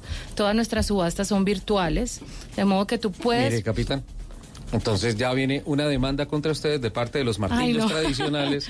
eh, porque, ¿Por qué lo hacen por internet? Pues, Bueno, es ya esto está cambiando. ese debate ya Esto lo es- hubo. Esto es lógico. Sí, ese debate también ya lo hubo. No fue fácil cambiar la mentalidad de la gente acostumbrada a ir a los martillos de los bancos presenciales. Ajá. Martillos que, haciendo la comparación con el tema de los Uber, eh, eran los taxistas del Sí. sector eh, a compañías eh, ya con un, con un marco jurídico mucho más fuerte, con tecnología eh, entrando pues a toda la onda de la economía naranja, a las plataformas y todo, y dando acceso a un número limitado que era antes, a un número Se abrió. totalmente ilimitado. Es mucho más democrático el ejercicio, ¿no cierto? Así es. Interesantísimo. Además, yo, yo recuerdo algo que, que he aprendido a través de la vida y es que uno no debe tenerle miedo a la competencia, Sino sino a, a la su incompetencia. propia incompetencia. Así De acuerdo. es. Entonces creo que lo que estás planteando es algo que sucede en muchos escenarios cuando la gente siente que hay una competencia. Ay, no, tratemos de ver cómo entonces lo tumbamos. Pero que uno se vuelva competente y deje la incompetencia. Ah, no, no, por ahí si no, no mire, mires al otro. Así es, y aún Entonces- existen los otros martillos, los de los bancos. Y como ahori- ahorita tú... ¿Conviven? pues, conviven, convivimos y las personas pueden escoger si quieren participar en los martillos virtuales, en los martillos presenciales, en los de los juzgados, en los de los bancos, en cualquiera. Vale, entonces, las empresas legalmente constituidas se ponen en contacto con ustedes y dicen, De listo, acuerdo. tenemos, soy una aseguradora, tenemos ah, Una 20 flota. carros, que 200 carros que salieron y entonces ya tenemos que subastarlos. Así es. Eh, ¿Cómo empieza el proceso? ¿Cómo se hace la cosa? Nosotros hacemos todo el proceso de valoración de los vehículos. Ajá. Eh, Porque tú en nuestras subastas puedes encontrar desde vehículos cero kilómetros hasta vehículos totalmente siniestrados. Tú tienes tus peritos que van y Tenemos revisan. peritos, ellos van, revisan, toman las fotos, se ponen unos precios. Son unos precios de oportunidad. Precio base. un precio base. Son precios de oportunidad porque la idea de un martillo es que tú compres con precios de oportunidad, no con precios de, de la calle. Ajá. Eh, se ponen precios de oportunidad. Eh, nosotros hacemos un mercadeo muy fuerte para que las personas se enteren de esas subastas, Sí. pero ya con tantos años eh, haciendo el ejercicio de subastas semanalmente, hay fidelizados Ya muchísimos tienen un banco de compradores o algo así, ¿no? Sí, hay un banco de compradores, sin embargo, Te dicto mi cédula para ver si me Sí. puedes meter en ese mercado. No porque es que ahorita viene lo que decía Alejandra, unos carros increíbles con unos precios mucho más increíbles. Claro. Se consiguen muy buenas oportunidades, sin embargo, cada día ingresan nuevos compradores. La gente joven está incursionando en el negocio de las subastas como una oportunidad de trabajo, Sí. de comprar ¿De negocio? estos- de De negocio. Claro. comprar estos vehículos para reventa. Eh, participan también para- personas que quieren el carro para su Para casa. poner un Uber. No, capitán. Sabía que iba a salir con ese apunte. O sea, por el momento déjalo quieto. Bueno. Pero sí, ¿no? Alguien te dice, hola, mira, yo quiero este carrito porque sería bueno para ponerlo en Uber. Sí, Cabify. Muchas personas compraron carros para los Uber. Es increíble ahorita que estábamos hablando de ese tema. Eh, trae un recuerdo de hace dos años, hicimos una subasta muy grande de vehículos particulares eh, de una compañía multinacional, eran los vehículos de sus ejecutivos y creo que el 90% de los vehículos los compraron personas para ponerlos a trabajar en Uber. Estaba en ese momento en boga el tema de trabajar en Uber y había muchísimo desempleo en el país. Bueno, ahí está.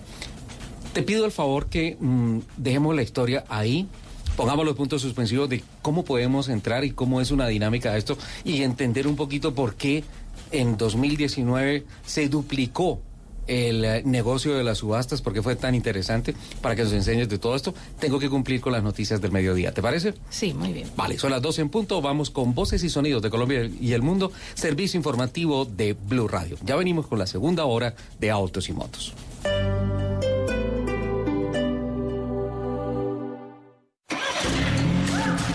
Arranque el año con todo el poder del nuevo BMW Serie 1 y solo durante el mes de enero podrá elegir entre un bono para un año sin pico y placa o la matrícula, el SOAT y los gastos de impuesto de su vehículo. Visite nuestros concesionarios BMW y descubra el placer de conducir. Aplican condiciones y restricciones.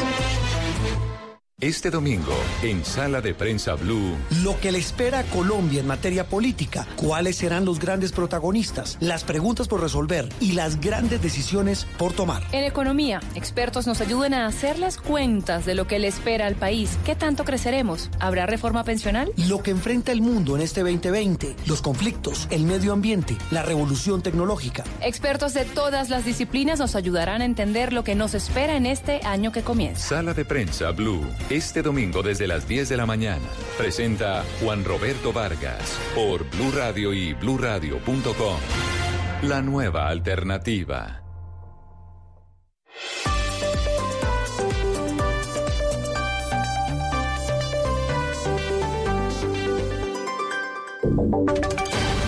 Voces y sonidos de Colombia y el mundo en Blue Radio y bluradio.com, porque la verdad es de todos.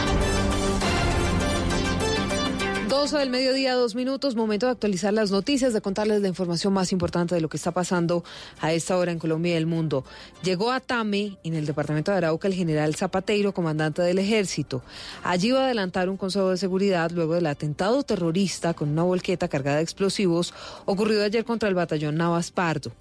Están analizando la información para determinar quiénes fueron los responsables de este ataque. Mayren González. Hola, buen día. El general Eduardo Enrique Zapateiro, comandante del Ejército Nacional, llegó hasta el municipio de Tame para verificar lo ocurrido luego del atentado del que fue blanco ayer tarde el batallón Rafael Navas Pardo con una volqueta cargada con explosivos. Se espera que en esta visita que realiza el comandante del Ejército se realice en los próximos minutos un consejo de seguridad junto a las demás autoridades militares y también civiles para que se analice la información que se ha recopilado luego de las pesquisas que se adelantan y se identifiquen los responsables de este atentado, ocurrido de forma similar al perpetrado también esta semana en Yopal por la guerrilla del ELN. El presidente Duque llegó a Bojayá con una delegación del gobierno para atender las necesidades de esa población del Chocó. Camilo Cruz, usted está allí con el presidente. ¿Qué ha pasado hasta el momento? Buenos días. A esta hora, a orillas de Río Atrato, en el departamento del Chocó, particularmente en el municipio de Bojayá, se está realizando esta reunión que está siendo encabezada por el presidente Iván Duque y que, de acuerdo con la ministra del Interior, Nancy Patricia Gutiérrez, lo que se busca es escuchar las peticiones de la comunidad, particularmente en el tema de seguridad. Para identificar también las peticiones que tienen como comunidad con el fin de generar mayores garantías de seguridad. Es lo que está pidiendo la gente, a eso viene el presidente y obviamente nuestro interés para saber de primera mano qué significa para la gente mayores garantías. El gobierno ha asegurado que luego de escuchar las peticiones de la comunidad aquí en Bojayá, se podrían plantear algunas soluciones para garantizarle la seguridad a esta comunidad que ha denunciado hace varias semanas problemas de alteración del orden público. Información desde el municipio de Bojayá en el departamento del Chocó. Camilo, gracias. Un ciudadano barranquillero fue asesinado el pasado 27 de diciembre en Haití.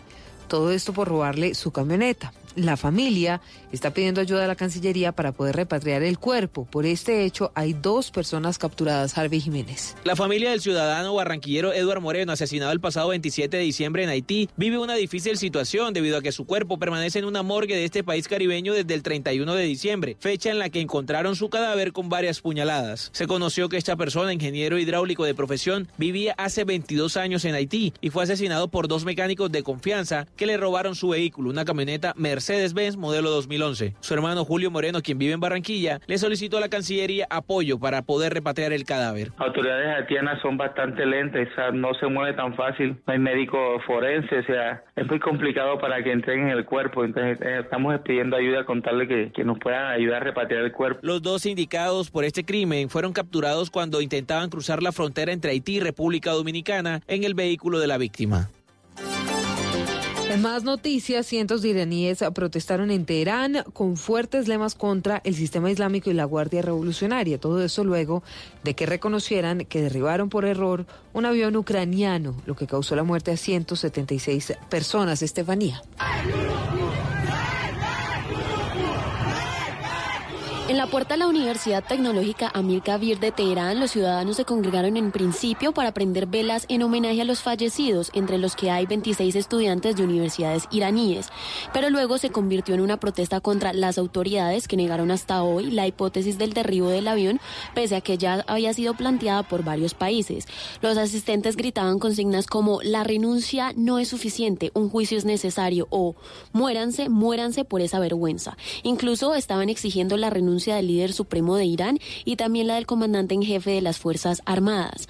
La protesta provocó el despliegue de dispositivos de fuerzas de seguridad en los alrededores de la universidad y en el centro de Teherán, al igual que el uso de gas lacrimógeno. En deportes vamos a hablar de David Ospina, es titular con el Napoli y Zlatan marcó gol con el Milan Joana. Así es, ha comenzado el partido entre el Napoli y la Lazio, donde el colombiano David Ospina es titular con el conjunto napolitano. También eh, Davinson Sánchez jugará con el Tottenham ante el Liverpool a las 12.30 del día. Recordemos que también a las 2.30 Muriel y Zapata serán visitantes con el Atalanta que jugará ante el Inter. En España, Carlos Vaca a las 3 de la tarde jugará con el Villarreal ante el Oriel Auriela y Quintero y Borré en Argentina a las 6.30 con River visitan a Nacional y referenciamos a Zlatan Ibrahimovic que marcó su primer gol con el Inter, esto en el fútbol italiano, con su equipo que derrotó 2 por 0 al Cagliari. Noticias contra reloj en Blue Radio. La noticia en desarrollo hasta ahora, falla de la quinta rueda, una falla de una de una de las ruedas de un transmilenio ocasionó que el segundo vagón se soltara en la Trancala Caracas, esto en el centro de Bogotá, a la altura de la estación Marley. Sin embargo, este hecho no dejó lesionados. La cifra del Ford Mustang GT de 1968 que Steve McQueen manejó con maestría en la famosa película Bullet fue vendido al mejor postor en Kissimmee, eso en la Florida. La cifra récord fue de 3,4 millones de dólares. Estamos atentos. Honduras sufre la peor sequía de los últimos cinco años como consecuencia de la escasez de agua en varias regiones del país, poniendo en peligro el abastecimiento para el consumo humano y la actividad productiva, principalmente de alimentos. Son las 12 del mediodía, 8 minutos. Detalles de todas estas noticias en blurradio.com, en Twitter, arroba blurradioco. Todos los sábados al mediodía en Blue Radio lo ubicamos en la noticia. Gracias por acompañarnos en el radar. Estamos analizando... El radar, lo que usted quiere saber de lo que está pasando. Descubra con Ricardo Ospina y un amplio equipo de periodistas el origen de las noticias. Más importantes de la semana aquí en Blue Radio y Blue Radio. El radar, todos los sábados al mediodía en Blue Radio, la nueva alternativa. ¿Qué es ser mamá? Ser mamá es enseñar. Es ser el centro, el comienzo y el final de la familia. Es hacer cada momento especial. Es unir las generaciones y pasar el legado. Tal como hace mucho tiempo, ella te lo pasó a ti. Super Arepa. La harina para hacer arepas de las super mamás. Trabajamos pensando en usted. Un perro, un gato, una mascota, un miembro de la familia y como tal buscamos su bienestar. Mascotas Blue, un espacio para compartir conocimientos y experiencias con nuestra familia de cuatro patas. Mascotas Blue, todo lo que debes saber sobre perros y gatos. Este sábado después de las 2 de la tarde con Juanita Kremer y Guillermo Rico. Mascotas Blue por Blue Radio y bluradio.com.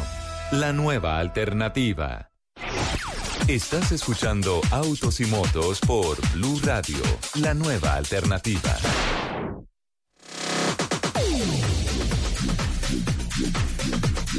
Del día, nueve minutos, arrancamos nuestra segunda hora. Bueno, está movido todo este tema de Uber en las redes, en todos los lados, ¿no? Es un tema social y económico que afecta a muchas personas. Eh, tiene sus detractores, por supuesto, pero también tiene sus fans y su gente que en realidad ha tenido un beneficio directo, tanto usuarios como prestadores del servicio y obviamente pues eso impacta. Mira que traigo a colación dos mensajes que recibimos a través de Twitter, arroba autos, eh, arroba blue autos y motos, y nos dice Paola Cárdenas, Ricardo, lo de Uber no es una decisión caprichosa, es una respuesta en cumplimiento de la ley a una demanda puesta por alguien con sus propios intereses y la realidad es que el gobierno Santos tuvo cinco años para reglamentarlo y no lo hizo. Y también Jason Molina nos escribe esto a través de Twitter. Soy un taxista, su apreciación es válida, pero debe haber un control en la cantidad de vehículos que prestan un servicio público, porque si no la hay, me dan ganas de vender mi taxi y comprar cinco vehículos particulares y ponerlos a trabajar en plataformas y la movilidad, ¿dónde queda? Exacto, es lo mismo de la empanada. ¿Cuántos años llevamos haciendo empanadas y alguien ha puesto reglamentación sobre cómo se deben producir las empanadas? Y si la señora paga...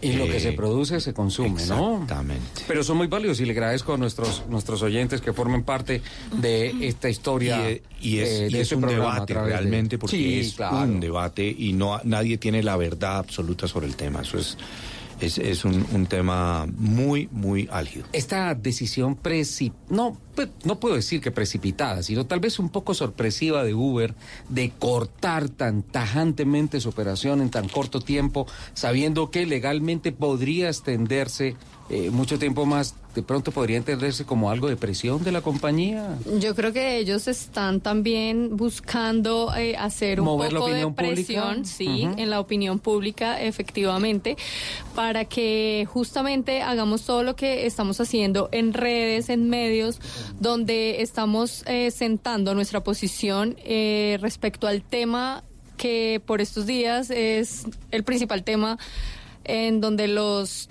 Uber eh, los quienes son eh, prestadores de este servicio como los usuarios pues tienen sus diferencias y yo creo que esto va a generar efectivamente un boom que yo creo que en un par de meses vamos a estar hablando de las consecuencias, secuelas que ha tenido todo esto y el y efectivamente la, la, el eco que está buscando Uber con, con esta decisión tan tajante es eh, generar ese ruido en medios, Esa presión, en redes, sí, para que pronto empecemos a, a buscar alternativas. hay gobiernos que han encontrado soluciones. Yo creo que pronto podría decidirse una comisión por parte del gobierno para mirar cómo se podría concertar todo todo este tema. ¿Te parece? Yo creo que lo van a hacer. Vale, ok. Continuamos adelante, 12 del día, 13 minutos.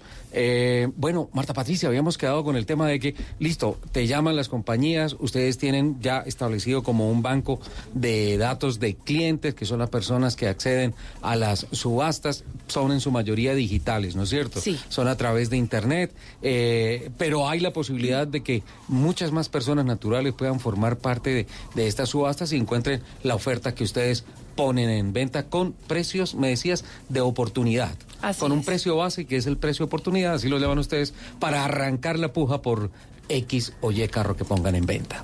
Así es, Ricardo. 140%. Estuve haciendo el ejercicio de la calculadora y, y es exactamente el factor de crecimiento que me parece fantástico de un año para otro, de 2018 a 2019 en temas de subastas. Sí, fue un crecimiento muy, muy grande.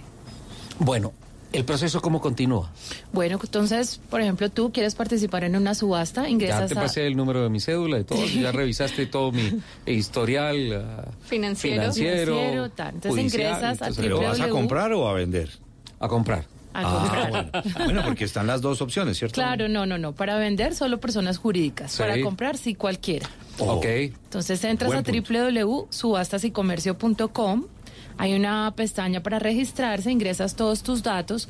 Nosotros somos muy cuidadosos con los datos de las personas que se inscriben.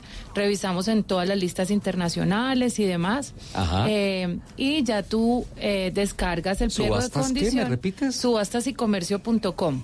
Subastasycomercio.com. Ingresas al vehículo de tu interés, descargas el pliego de condiciones, ya cuando tienes tu usuario ya, digamos que aceptado, que ya te hicieron el estudio de, de, tu, de, De tus datos, de aprobación, eh, y listo. A diferencia de las subastas presenciales, perdón, de las ventas presenciales, tú tienes la oportunidad de ir a ver los carros, pero no de llevarlos a un peritaje. Sí. Cuando tú vas a comprar un carro en la calle, lo llevas a hacer un peritaje. En este caso no, porque los vehículos no pueden ser movidos de donde están. Están todavía, digamos Físicamente que están en físicamente lugar. en la empresa propietaria de esos carros. Pero Sí. puede, hay unos días de visita e inspección, Ah, la las visita. personas pueden ir, mirarlos, prenderlos, llevar los mecánicos y hacerse su propio criterio de los vehículos. Para participar pagan una garantía de seriedad, que es el 20% de la base del carro, si el carro está en 10 millones, paga 2 millones de pesos, esa garantía se devuelve a las personas que, no, que no haya ganado que no hayan ganado, eh, pero sirve para garantizar la seriedad de la subasta. Es decir, que todos los que participaron sepan que el que ganó echa para adelante el negocio y no que participaron, hicieron todo y se empiezan a retractar compradores. Entonces son subastas muy serias, es muy fácil de participar, lo puedes hacer desde el celular, desde el computador y desde cualquier lugar del mundo. Qué bueno, allá estoy viendo aquí la oferta, hay unas camioneticas que me parecen interesantes, capitán, le servirían a usted para, para todas las travesías que se hace. Y listo. Entonces ya quedé matriculado, quedé registrado y, ustedes nos mandan la información, es decir, tal día, tal hora, abrimos la subasta. Y como ya quedas en la base de datos, te van a seguir llegando semanalmente las invitaciones a todas las subastas que hay. Entonces, a las 3 de la tarde del próximo 17 de enero voy a entrar a pujar por una ¿Ford? Ford. ¿Estamos viendo la misma? Sí, modelo 2009 que arranca en 13 millones 500 y se ve bien bonita eso. Ajá. Está Le ponemos winche capitán y llegamos a Puerto Carreño. Pero claro, winche, llantas y suspensión. Pues yo creo que el te- Y si es en julio, le ponemos un snorkel. pero está muy bonita esa camioneta. Además, está arrancando eh, bien, matrículas de Bogotá, placa impar. Bien. En la plataforma Son también vemos eh, pues las respectivas fotos que también ayudan creo que al, al comprador a tener Claro. una idea más clara del, del- de lo que se va a llevar y eso ayuda bastante. Alejandra, imagínate que yo tuve una pesadilla. Ajá. En estos días me soñé que había ido a una subasta, que había, me, me había metido en internet a una subasta y que estaban ofreciendo una BMW X3 y que la habían comprado en 20 millones de pesos. La, la, la pesadilla es que yo no tenía el computador en línea, no estaba registrado y una persona se la llevó por- y me desperté y dije, no, fue solo un sueño. ¿ah? ¿Qué No, tal esa no. pesadilla, Marta? No, no fue un sueño, fue real, fue real. ¿Será? Imagínate, nosotros tenemos un, uno de nuestros clientes, es una compañía aseguradora muy grande del país. Ajá. Eh, ¿Cuál es? Sura. ¿Sura? Eh, esta compañía nos entrega un listado de carros semanales, son subastas muy cortas, llegan los miércoles, eh, los viernes quedan publicadas en nuestra página para que la gente durante todo el fin de semana los pueda mirar y se subastan los martes. De modo que son subastas que duran publicadas únicamente el fin de semana. ¿Por qué? Porque todos los vehículos siniestrados y recuperados de hurto durante el mes o durante la semana en este caso van saliendo a subasta a través de nuestra plataforma. Entonces tú puedes encontrar oportunidades como la de la BMW que acabas de mencionar, que es un vehículo recuperado de un hurto, ya su seguro fue pagado a la persona que fue afectada y el vehículo se pone en subasta desde un precio muy, muy bajito. Entonces hay grandes oportunidades. O sea que el precio, el precio base, el precio de oportunidad estaba muy por debajo de los 20 millones de pesos. Sí, en ese caso sí, participó muchísima gente y logramos llevarle a ese precio. Como también hay vehículos que se venden. Dios mío, en 20 millones de pesos. Eso es increíble, ¿ah? También se dan casos contrarios de vehículos utilitarios que se necesitan para contratos, que los necesitan contratistas, y hay muy pocos en el país de ciertas características que pide una licitación muy grande, y entonces un vehículo que puede costar 50 millones de pesos en el mercado se subasta en ciento y pico de millones de pesos. ¿Por qué? Porque depende de cuánta gente lo necesitaba y para qué, no del valor del vehículo. ¿Oferta y demanda? Exactamente. Aquí veo también unas retroexcavadoras, una cosas de construcción, maquinaria y todo. Sí, hay, mucha maquinaria amarilla. Hay busetas, veo una Chevrolet Turbo que está bonita también. Eso nos funcionaría, capitán. Hay predios Para también. una carrera. Predios, chatarra, de todo. Sí. No, no, no, una busetica, una turbo. Una turbo, claro. Muy bonita. Y nos funcionaría, no sé, para un rally ride. Pero lo que veo es que hay toda clase de alternativas, no solamente, digamos, automóviles, hay camionetas, hay furgones, hay toda clase de alternativas. Vendemos muchos vehículos pesados, creo que es el rubro más grande en la ¿cómo- parte de ¿Cómo vehículos. les va lo de chatarra? Porque también veo que hay oferta de chatarra y todo.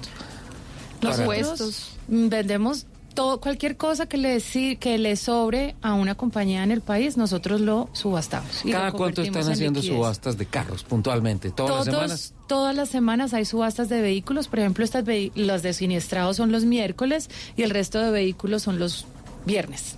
Todos los, todas las semanas. ¿Usted compró un carro subastado? Yo he comprado carros subastados. ¿Sí? Sí.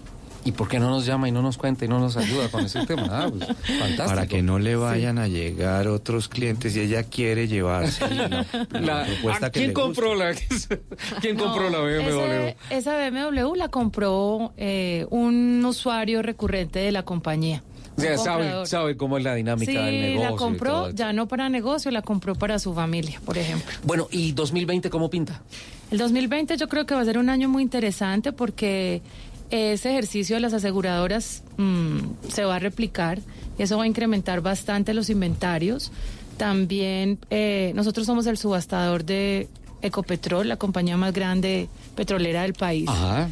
Em, La es estatal una compañía petrolera. con mucha mucho dinamismo que deja- salen muchas subastas constantemente y esto nos incrementa bastante esos inventarios para poderle ofrecer a los compradores variedad todas las semanas. Sin duda alguna. Me parece que si crecieron un 140, bueno, pensar en repetir un factor de crecimiento tan grande a veces de pronto no es un pronóstico real, pero sí se va a mantener la curva de Sí, ascenso. sí, sí, sí, la idea es mantenerlo y por lo menos llegar a poder mantener inventarios a los que ya acostumbramos a nuestros compradores en la página. Sabes que en términos de proyección para este año, digo yo, en todos los sectores de la industria del automóvil están viendo el año 2020 como un año que se viene positivo. Sí, sí, yo creo que va a ser muy positivo.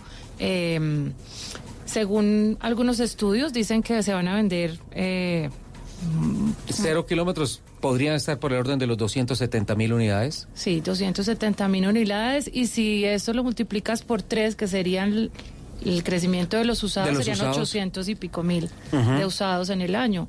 Esto nos deja un pedazo del mercado muy grande para subastar. Interesante, hay mucho movimiento. ¿Ya en enero empezaron las operaciones? No. Ya en enero empezamos operaciones, ahora tenemos un inventario bajito en la página porque las empresas todavía no han enviado los inventarios para empezar las subastas, pero a partir de la próxima semana ya volvemos con los 100, 150 vehículos mensuales. Bueno, interesante el tema, ¿no? ¿Te quedas un ratico más con nosotros, María Claro que Patricia? sí, ¿Te parece? Claro que Eh, Capitán, ¿Dakar o cifras? Lo que tú digas. Informe del Dakar. Le tengo una música de Yanni fantástica. Hoy espectacular para ambientar Hoy están eso. en descanso, Hoy ¿no es están en el día de descanso. Exactamente, así es.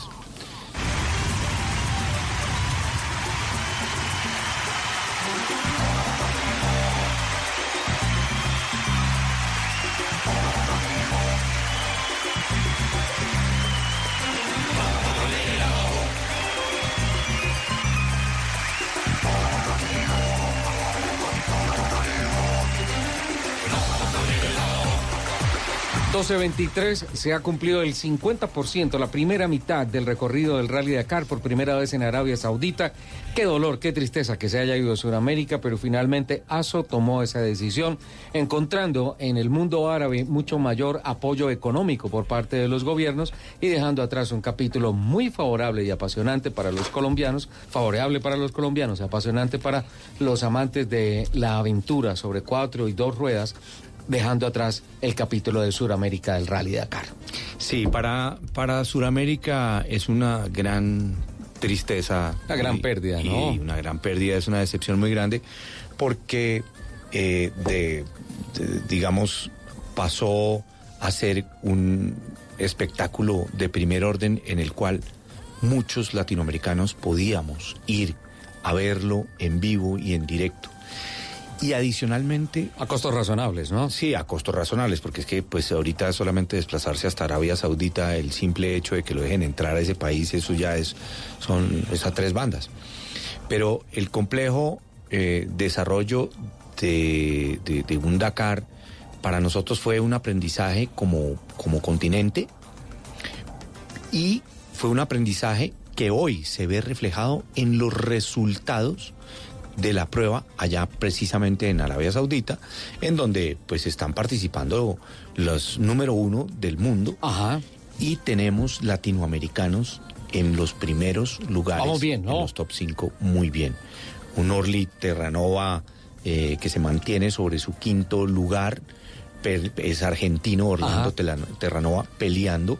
Obviamente está peleando con los equipos de punta como son eh, Carlos Sainz, que va de primero, Peter eh, Peter Hansen va en tercer lugar, Nacer Alatilla, que va en segundo lugar, eh, patrocinados por Toyota, por Mini. Son los maestros de maestros. Son ¿Sabes? Vi, el Dakar me regaló la imagen que nunca pensé ver Fernando Alonso dos horas botado debajo de un carro haciendo mecánica. Jamás en su vida había tenido que hacer eso y mucho menos tirado en un arenal en el desierto, echando llave, como decimos en el argot popular, debajo de, una, de un carro eh, lleno de arena y teniendo que resolverlo eh, con su amigo Marco Moma, que es su, navegante pero estoy totalmente de acuerdo. Y una frase que la dijo eh, esta mañana en el, eh, en el vivac de, de Riyadh, que es la capital de Arabia Saudita, la frase de Fernando Alonso.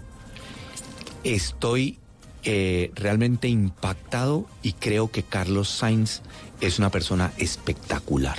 Sí, sí, sí. Imagínate. Que reconoció al dos veces campeón del mundo de rallies, ¿no? Exactamente. Y, y como diciendo, esto no es cualquier cosa participar, ganar y estar punteando en una competencia en la que él ha tenido que sufrir toda clase de situaciones, eso realmente es de exaltar. Y bueno, obviamente Fernando Alonso es una persona eh, completamente aterrizada y, es, un, como persona, una gran persona y reconoce perfectamente las eh, cualidades de, de su de su nacional Carlos Sainz. Claro, capitán, eh, Messier Dakar, Estefan Peter Hansel, eh, con un nuevo récord, ¿no? Gana en África, gana en Sudamérica y gana en, en el mundo árabe, ¿no? Sí, pues ha, ganado, mira, curiosamente hay algo interesante. Eh, Peter Hansel ha ganado 13 veces el Rally Dakar, de las cuales 6 han sido en, moto? y 7 en auto. Eh, y, hay, y hay una cosa curiosa, él casi nunca eh, de las veces que ha ganado, ha sido ganando etapas, porque él lo que hace es ser consistente. Muy consistente y estar cuidándose mucho. Pero inicialmente en las dos primeras etapas eh, perdió mucho tiempo y en, en contraprestación lo que le ha tocado es acelerar a fondo y ha ganado dos etapas para poder mantenerse entre los top five. ¿Cómo vamos con los colombianos, capitán? Muy bien, muy bien, muy contentos. Mira, eh, hablemos de motos. Jordano Pacheco, él, es un colombiano, eh, se llama Calidoso Racing Team. El Calidoso. El Calidoso. Él eh, ha tenido que trabajar durísimo. Él está en una categoría que se conoce como la categoría Originals. Está en motos, son motos de 450 centímetros cúbicos, que es la, lo, que se lo que se define en la reglamentación. Y adicionalmente él va en esa categoría originals, es como los originales que iniciaron el Dakar no llevan asistencia. Les entregan, ellos tienen una caja de más o menos 70 centímetros de larga. Perdón, capitán, es como unos amigos colombianos que en el año 2004 tenían que correr, hacer mecánica, relaciones públicas, comunicados de prensa y producción de televisión. producción de- Ellos mismos ahí en su misma participación. Exactamente. Es lo mismo. Exactamente. Fácil. Marchar y repicar en la procesión. Así es. Así tal cual, sí. Perfecto recuerdo y, y remembranza de, de- Así es, así es. Y nos tocó hacer mecánica, obviamente. Muchas Varias veces. Nos tocó reparar un... Así no un- se daña un radiador. Un radiador que los japoneses decían, pero ustedes porque van a reparar un radiador, eso se cambia, se quita y se pone otro, sí, pero tráigame el otro, el otro está en Nuakchot a 1200 kilómetros de distancia, no tengo cómo hacerlo. Era la única camioneta Toyota Hilux y habían 500 Toyotas, pero todos Land Cruiser, no Todos una sola. Hilux. No, Hilux no había. En ese momento no había. Ahorita son las reinas del desierto. Claro, claro. Pero en ese momento fue la primera. Bueno, el, el caso es que Giordano, mira, se tuvo una caída muy fuerte en, el, en la quinta etapa, se, se dio un golpe muy fuerte y sin embargo se subió. Nosotros vimos unas imágenes dramáticas de él explicando todo su dolor y lo que estaba sintiendo, incluso con algunas lágrimas. Eh, y, y registramos con satisfacción que se subió otra vez a la moto y, Y dijo, no me retiro. Y, ah, y pongo eh, eh, un recuerdo de manifiesto de una frase de Ricardo Soler Mantilla en la mitad de por allá en Burkina Faso o en Bamako, cerca a la capital de Malí. Cerca, cerca de Bamako. De, de Bamako en Malí. No, que- en Ayun de la Troa. o llegando a Ayun de la Troa, de la Troa. donde tu amigo En Baja, Marruecos. en Ajá. Marruecos. No, no, no. No, no, no, Mauritania, Mauritania, Mauritania, Mauritania, Mauritania. exactamente.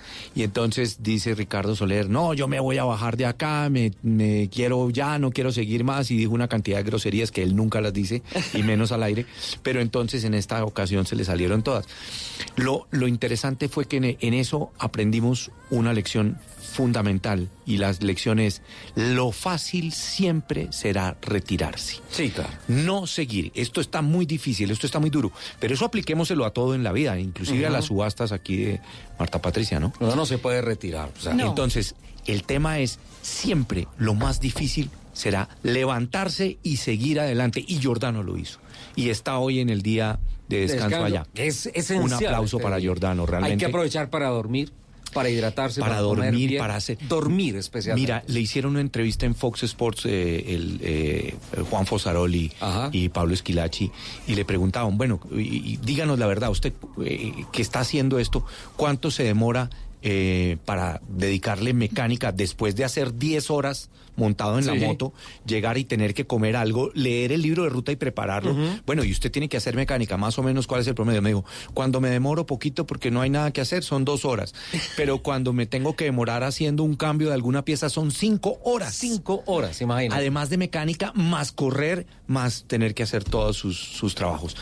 El otro colombiano que le tenemos una también un respeto enorme y, y- y- y- y queremos eh, manifestarle desde acá, desde estos micrófonos, que es un héroe y, un- y cumple unas hazañas brutales, es Nicolás, Robledo. Nicolás. ¿Cómo va, Nico? Nico va muy bien, va decimotercero en la general de quads, decimotercero, pero óyeme esto, en la categoría de él va en tercer lugar. Qué bueno, tiene podium provisional. Él tiene clarísimo algo. Él no quiere ser el más rápido, porque no puede ser el más rápido, y ahorita te explico técnicamente por qué, sino que él quiere terminar. Pero con el solo hecho de terminar una carrera tan supremamente duro, el podio casi que está garantizado. Entonces, animarlo y decirle, como a él le Fuerza. gusta que le digamos, la fuerza, la fuerza te acompaña, que la fuerza te acompañe siempre, como, como Star Wars. Capitán, eh, vamos a el corte. Tenemos que hacer el corte de la media hora y ya continuamos con la conclusión de esto y las cifras que no las he lanzado. Bueno, sí. Todos los sábados al mediodía en Blue Radio lo ubicamos en la noticia. Gracias por acompañarnos en el radar. Estamos analizando El radar, lo que usted quiere saber de lo que está pasando. Descubra con Ricardo Ospina y un amplio equipo de periodistas el origen de las los más noticias. importantes de la semana aquí en Blue Radio y BlueRadio.com. El radar, todos los sábados al mediodía en Blue Radio, la nueva alternativa. Y rugidos en autos y motos de Blue Radio. Voces y rugidos. Peugeot cerró la década como una de las firmas de mayor crecimiento del sector automotor a nivel nacional. La marca francesa ascendió del puesto 20 al 15 en el ranking de firmas del sector, pasando del 0.5% de participación en 2018 al 0.8% en 2019. Peugeot celebra el incremento del 41.3% en ventas con respecto al año anterior al registrar 1.850 unidades matriculadas. El Peugeot 2008 se ubicó como el más exitoso del portafolio con un crecimiento del 174%, seguido por el SUV 3008 cuyo aumento alcanzó el 29.1%. Adriana Casadiego, directora de Peugeot Colombia, estima que la firma venderá cerca de 2.400 unidades al cierre de 2020. En las proyecciones se espera un crecimiento cercano al 30% de facturación en el territorio nacional. El Autódromo de Dubái, con un circuito de 5.390 kilómetros, será el escenario para que Tatiana Calderón participe en una nueva ronda triple, correspondiente a la segunda fecha de la Fórmula 3 Asian Championship.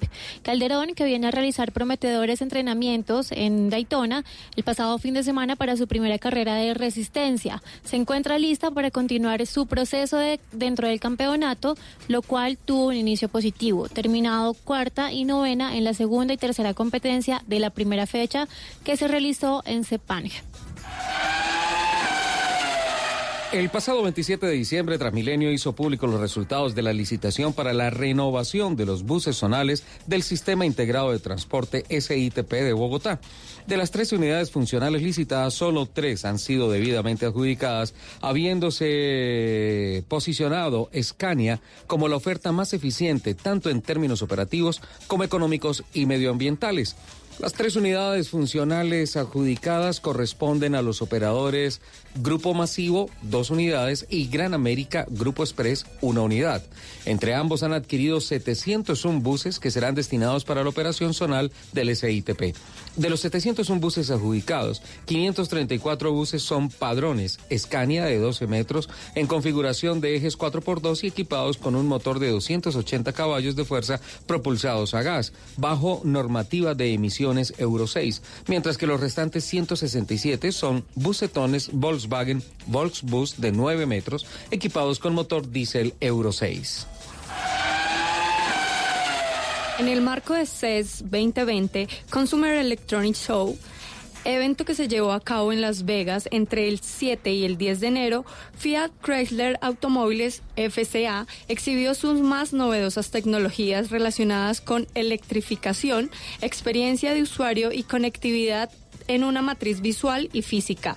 Fueron gran novedad los modelos Jeep Wrangler y Compass eléctricos enchuflables que anticiparon la promesa de la marca de ofrecer electrificación en sus autos de total tracción para el año 2022. Esta nueva referencia de vehículos todoterreno se presentó como 4XE. La Federación Internacional del Automóvil FIA oficializó a Colombia como sede del vigésimo segundo Congreso Americano FIA de Movilidad y Deporte, evento que tendrá lugar en la ciudad de Cartagena en agosto del año 2020, con la participación de 34 países de la región y algunos expositores e invitados especiales de Europa, encabezados por el presidente de la FIA, el señor Jan Todd, el presidente de Deportes de la FIA, Graham Stoker, el presidente de Movilidad y Turismo de la FIA, Thierry Wilmark, y entre otros, así como el presidente de los Automóvil Club de la región, encabezados por Ricardo Morales Rubio, presidente del FIA Automóvil Club de Colombia. En su cuenta oficial de Twitter, el Campeonato de Automovilismo TC2000 Colombia afirmó esta semana que el fin de semana del 27 y 28 de marzo arrancará su temporada de competición en el Autódromo de Tocancipá dando a conocer su calendario oficial para el año 2020. TC 2000 Colombia rectificó sobre su formato de siete fechas oficiales, dentro de las que se celebra 16 competencias puntuales para su categoría top y 14 para todas las categorías de ascenso. Las pruebas de pretemporada se programaron para el mes de febrero. Los invitamos a que sigan con toda la programación de autos y motos aquí en Blue Radio.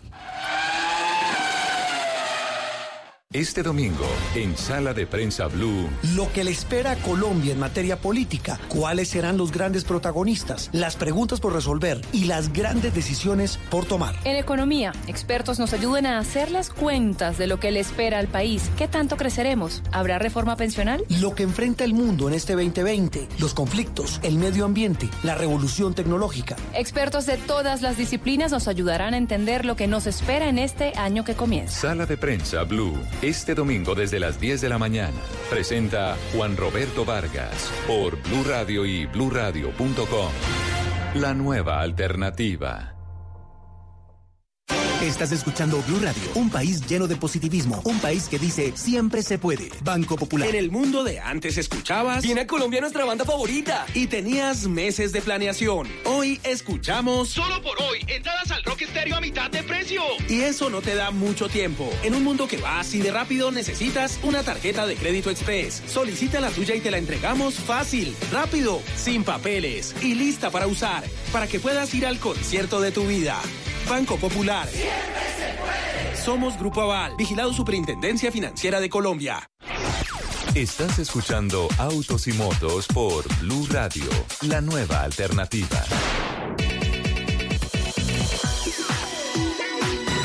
12.38 llega el momento de las cifras. ¿Listo? Cuaderno, lápiz, Alejandra, capitán, Marta Listo. Patricia, ¿todos listos? Sí. Porque aquí van las cifras que finalmente nos marcan el cierre de la operación del año 2019 con relación a los registros en el RUND de vehículos cero kilómetros en las más variadas categorías que se comercializan en el país.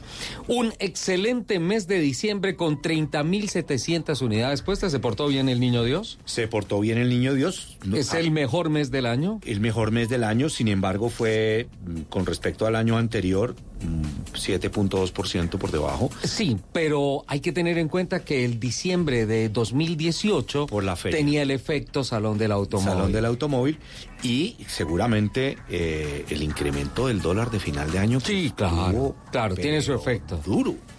Y tiene su efecto. Y sin embargo, pues quedamos con un positivo en todo el año de 2.7%. 2.7, que es, que es muy, muy bueno. el Pues prácticamente tercer el- año, el crecimiento de la tercer año economía, que viene, casi un exacto, reflejo, un es- reflejo. Es el tercer año que viene en crecimiento eh, eh, la industria del automóvil en el país. Marcas premium crecieron más. Importante, las cifras de premium son muy dicientes y un fenómeno para que analicemos en próximas emisiones de Autos y Motos. Las motos por encima de las 612 mil unidades. ¡Qué barbaridad! ¡Qué locura! El 10.6% mercado. de crecimiento. Eso es Un crecimiento a dos dígitos impresionante. bárbaro, increíble. Miramos los acumulados, cómo quedó el ranking de las marcas, ¿te parece? Antes, o pues para no detenernos en el mes de, de diciembre, que básicamente es como una fotocopia de lo que pasó eh, en el acumulado del En año. el acumulado, sí. En marcas, en el acumulado, con 57.066 unidades puestas en el mercado colombiano, cero kilómetros, la marca del rombo. Consolida lo que fue su promesa del año 2018. Recuerden que los dos últimos meses del año 2018 cerró como el principal dealer, pero en el acumulado del año Chevrolet le volvió a ganar, pero este año, punta a punta, desde enero hasta diciembre, Renault, en la celebración de los 50 años de la planta en Envigado, cierra 2019 como el principal vendedor de carros cero kilómetros en el país. Aplausos para Sofasa, aplausos para la familia del Rombo, un crecimiento del 14.7%, capitán. No le regalaron nada. No. Se lo ganó y Se lo trabajó. Lo trabajaron con estrategia, con todo. De, de- de- de- la industria crece cerca al 3%, un poquito menos, y ellos crecen casi el 15%. Eso es, es un hecho que hubo un trabajo importantísimo. Bárbaro. Felicitaciones. Ganaron en el pastel, además, una porción grande. Claro, claro, grandísimo. La participación de ellos es ah, mucho más grande, obviamente consecuente con el factor de crecimiento que tuvieron entre el año 2018 y el 2019. Don Fabián Rodríguez es la persona quien hemos seleccionado el día de hoy para que le haga extensiva a toda la planta de Envigado en Medellín, a todos los compradores de Renault en el país, nuestra muy efusiva felicitación por el cierre como líderes en el mercado colombiano. Fabián, buenas tardes, bienvenido a Autos y Motos, bienvenido a Blue Radio y feliz año nuevo. Hola Ricardo, ¿cómo estás? Obviamente un saludo también a toda la mesa y a todos tus oyentes. Sí, la verdad estamos muy, muy, muy contentos. Muy buen año, sobre todo un año donde estamos celebrando los 50 años de, de la marca en Colombia y de los colombianos prefiriendo la marca. 6.449 carros puestos en el mes de diciembre, un factor de crecimiento del 1.8% y 57.066 unidades que cierran el ejercicio 2019. ¿Estaban escritos en el cuaderno? ¿Estaba proyectado? Sí, la verdad, la verdad teníamos una, un presupuesto muy agresivo, muy ambicioso. Tenía, sabíamos que teníamos con qué hacerlo. Tenemos una, yo diría que la red de concesionarios más fuerte de todo el país. Tenemos un portafolio de vehículos que se complementó muy bien con el lanzamiento del nuevo Renault Quit. Entonces teníamos, digamos que todos teníamos claro que no podíamos buscar nada más sino el del primer lugar. Que ya habíamos tenido el año anterior incluso sin Quit sobre el mercado de vehículos particulares y utilitarios y que este año pues ya lo notificamos con más de 13 mil unidades de diferencia sobre el segundo. Es importante resaltar que el Quit no estuvo en la operación de todo el año. No, Quit, Quit lo lanzamos casi en marzo o abril, tuvo nueve meses de venta y ya de hecho fue el que entró a complementar el como quinto vehículo de la gama ubicado en el top 5. Es decir, nosotros tenemos a Sandero, Logan, Stepway, Duster y Quit en el top 5 de 5. Los cinco carros están, estaba mirando las cifras y también los cuadros que nos envió Andy y Fenalco. Y en efecto tenemos con 11.859 unidades el Duster, eh, con una variación del 39 positiva, del 39%. Eh, luego el Renault Sandero con 10.421 unidades. Luego el Logan eh, con 10.307. Luego el Stepway con 9.540 y ellos reportan en el quinto lugar un Chevrolet, el Onix, con 9.440 unidades.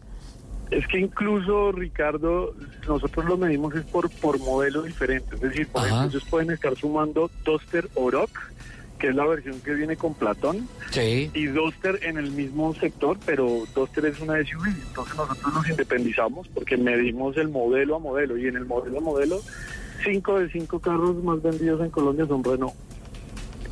Y mira que dentro del mes el Renault Quit marcó 1098 unidades, que lo pone cerca del top 5. Yo creo que este Quit de mantenerse así va a ser un factor determinante en el ejercicio de este año, del 2020. Sí, siempre, siempre es muy importante tener un vehículo de entrada es un segmento que pesa casi el 16, entre el 13 y el 15% del mercado. Entonces, nosotros habíamos, nos habíamos ido temporalmente con Twingo, eh, salimos obviamente con Clio y llegó el reemplazo que es el nuevo Renault que durante varios meses del año fue el vehículo más vendido de todo el país. O sea que fue una apuesta que le hicimos grande al país, pero más una apuesta, por ejemplo, de seguridad y en tecnología, incluso desde los segmentos de entrada. Fabián, ¿qué más se le podría pedir al año? Liderato eh, por vez primera y celebración de los 50 años en la planta de Envigado. La verdad estamos muy contentos porque esto obviamente es el resultado del trabajo de muchos equipos. Nosotros somos una empresa que a pesar de tener el ADN francés somos considerados como colombianos. No, no vale la pena, digamos, eh, recordar un poco todo lo que lo que tienen los colombianos en su corazón con el Renault 4, el amigo fiel, el amigo fiel. El Cui llegó a ser como el nuevo ícono pero no es el único. Nosotros trabajamos muy fuerte aquí en la planta y a nivel mundo, obviamente, como grupo. Y como te mencionaba antes, somos, la verdad, tenemos la mejor red de concesionarios de todo el país. Tenemos una cobertura muy grande en todo el país, en venta, en postventa servicios, tecnología, calidad. Entonces estamos muy contentos porque sí es la mejor manera de, celebrar los 50 años y además tener unos, unos retos muy ambiciosos para este año, ya con una gama mucho más completa, con vehículos eléctricos, con vehículos utilitarios, con pickups. Este año, digamos que mis jefes no perdonaron y ahora queremos ir por más.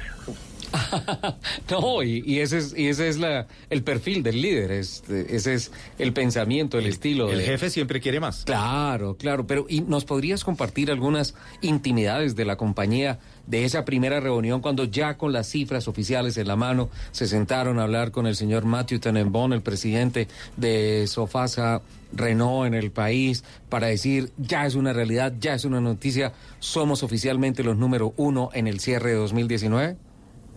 Nosotros digamos que veníamos, veníamos con, una, con un buen impulso. En el 2018 terminamos, eh, como te mencionaba, en el BP más BLU, y particulares y utilitarios de, de primeros igual, Sí. pero no por no por el volumen tan grande que cumplimos este año. Entonces, obviamente ya el primer trimestre, diría yo, que lo, lo jugamos sin WIT, fue muy interesante porque aún sin tener un carro que sabíamos que iba a ser una, una apuesta ganadora, ya estábamos un poco peleando la, ese liderazgo. Y ya después del segundo semestre fue consolidarnos y conservar, la, conservar y aumentar la, la ventaja que teníamos sobre nuestros eh, inmediatos seguidores. Entonces, digamos que la noticia de ser número uno venía, nosotros la veníamos manejando ya desde muy temprano en el segundo semestre, pero fue muy, muy, muy grato porque la celebración de los 50 años de la compañía se dio más o menos hacia junio, Sí. julio, y lo, el sueño que teníamos todos era de cumplir 50 años en Colombia.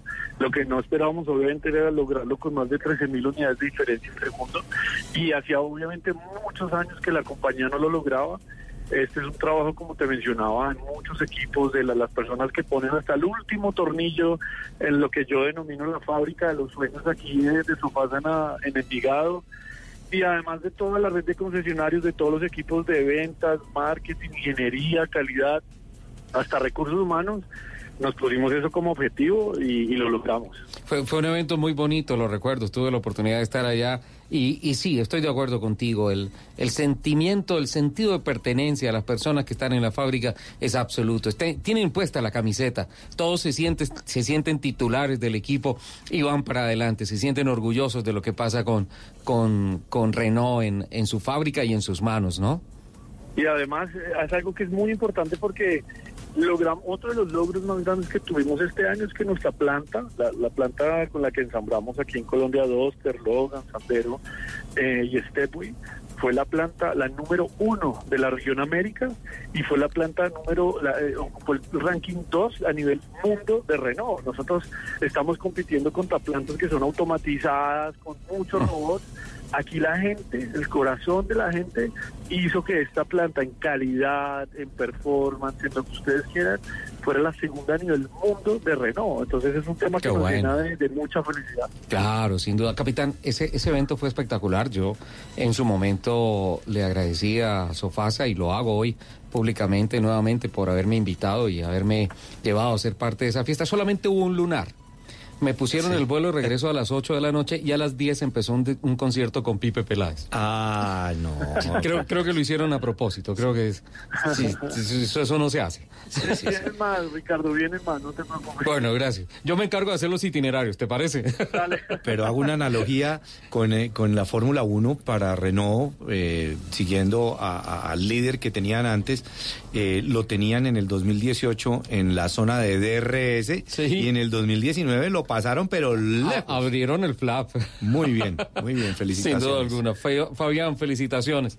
Eh, qué alegría esas buenas noticias para, para el país. Eh, sabemos que usted lidera un gran equipo desde la división de mercadeo y que de igual manera están ampliamente comprometidos con el país, no solamente con hacer un producto y venderlo, sino con el país, con construcción de sociedad, con educar nuevas generaciones, con ser una máquina de sueños, como ustedes perfectamente lo definen. Felicitaciones, muy merecido.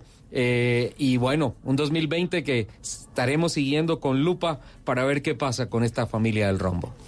Muchas gracias Ricardo, quiero agradecerles a a los colombianos que finalmente hicieron hicieron su elección, nos escogieron como la marca ya casi que ocupa un cuarto del mercado y finalmente se hace a punta de un buen servicio de vehículos nuevos y de postventa y un muy buen respaldo de marca. Entonces este año vienen buenas sorpresas, vienen varias sorpresas para todos los colombianos, tanto en la parte de servicios como en la parte de vehículos y te agradezco por este tiempo. Yo obviamente recordar que también en el en el TC2000 fuimos campeones de marca. Ah, campeones. Y- y- sí, fueron campeones bueno, de constructores y además Fabián quedó campeón del TC Junior con Ese Jimmy sí es Ramírez. buena ¿eh? prueba. Barrieron, ¿eh?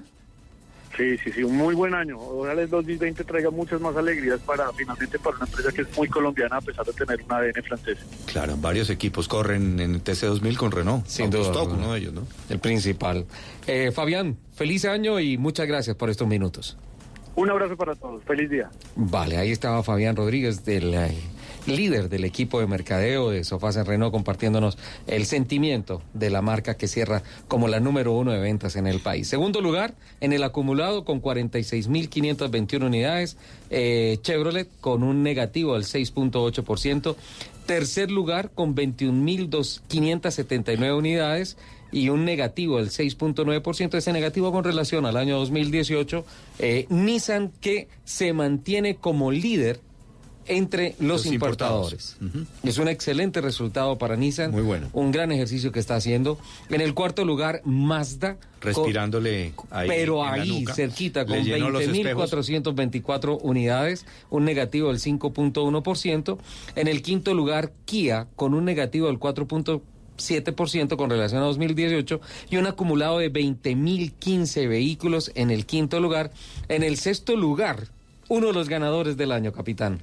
Eh, Toyota, que también crece más del 14%, pasa de 14.179 unidades en 2018 a 16.187 en el año 2019. Pero algo que quiero eh, revisar ahí, Richard, si tú me lo permites, es nosotros vemos que el, número uno en, del, digamos que del market share de, de marcas en el año 2019 es Renault y crece 14.7% con respecto a su periodo anterior. Todos los siguientes, segundo, tercero, cuarto y quinto, que son Chevrolet, Nissan, Mazda y Kia, todos han tenido un decrecimiento en su propio evaluación. en negativo de 2018 2019. Y Toyota sí, que está en el sexto lugar, pues obviamente en participación no es tan grande, pero sí, obviamente tiene un crecimiento altísimo, igual al de Renault, por encima del 14%. Increíble esto. Eh, otro ganador en el séptimo lugar, Volkswagen, Volkswagen. con 14.214 unidades. Y un crecimiento eh, del 6.1. Me gusta la Amarok. ¿Ah? Muy bonita. Qué bonita camioneta. Sí. Me parece que es uno de los aciertos del portafolio de Volkswagen en el país. En el octavo lugar, bueno, aquí hay que analizar qué pasó. Está Ford con 10.926 vehículos puestos, un negativo del 12.9% con relación al año 2018 y una caída en cuanto al ranking en el top 10. En el noveno lugar, eh, muy estable en su operación, con un crecimiento del 5.3%. Suzuki, digo muy estable porque se mantuvo en esa posición a lo largo de todo el año, 5.694 unidades y cierra el top 10 con un crecimiento del 15,5%, pero se espera mucho más de esa marca Hyundai con eh, su nueva operación de Neocorp en el país con 40 perdón, con 5 mil, perdón, las cifras de Suzuki eran 8.716 y Hyundai 5.694. Con un crecimiento del 15.5%, obviamente.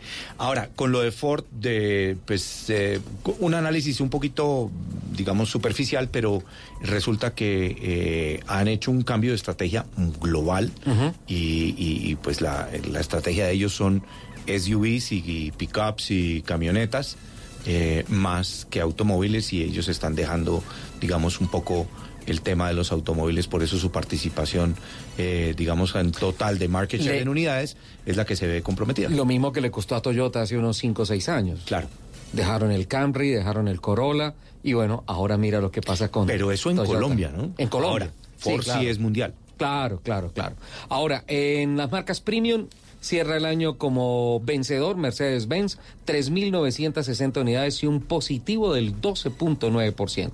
Yo creo que las cifras que presenta Mercedes-Benz en 2019 son verdaderamente sensacionales. Hay que aplaudir lo que hizo la marca de la estrella en el año. En el segundo lugar, en segmento premium 3.623 unidades, BMW un negativo del 1%, Jeep en el tercer lugar un negativo del 1.8%, 1.594 unidades, sin embargo considero destacada esa ubicación de Jeep. En el cuarto lugar, Audi con 1.367 unidades, un negativo del 3.4%. En el cinco lugar, creciendo 12.1%, 879 unidades, Volvo. Después, Mini, Land Rover, Jaguar y Porsche. Destacado también lo de Porsche, 108 unidades y Jaguar, 115 unidades a pesar de que marcó un negativo del 17% con relación al año 2018. Y mm, quería cerrar con el tema de las motos, estoy buscando el resultado de las motos, aquí está. En el acumulado Hoy se me perdió, qué pena. Bajaj. Motos, no. Eh, aquí en el acumulado, capitán. Ah. Sí, eh, dos, 612.086 motos contra 553.361 del año 2018 y un positivo del 10.6% y Bayak se vuelve eh, a ratificar como la marca líder en el mercado. Como la marca líder. muy Estas grande. cifras nos dan para estudio, análisis, invitados, noticias a lo largo de todo el mes de enero. Es nuestra promesa periodística acá en Autos y Motos.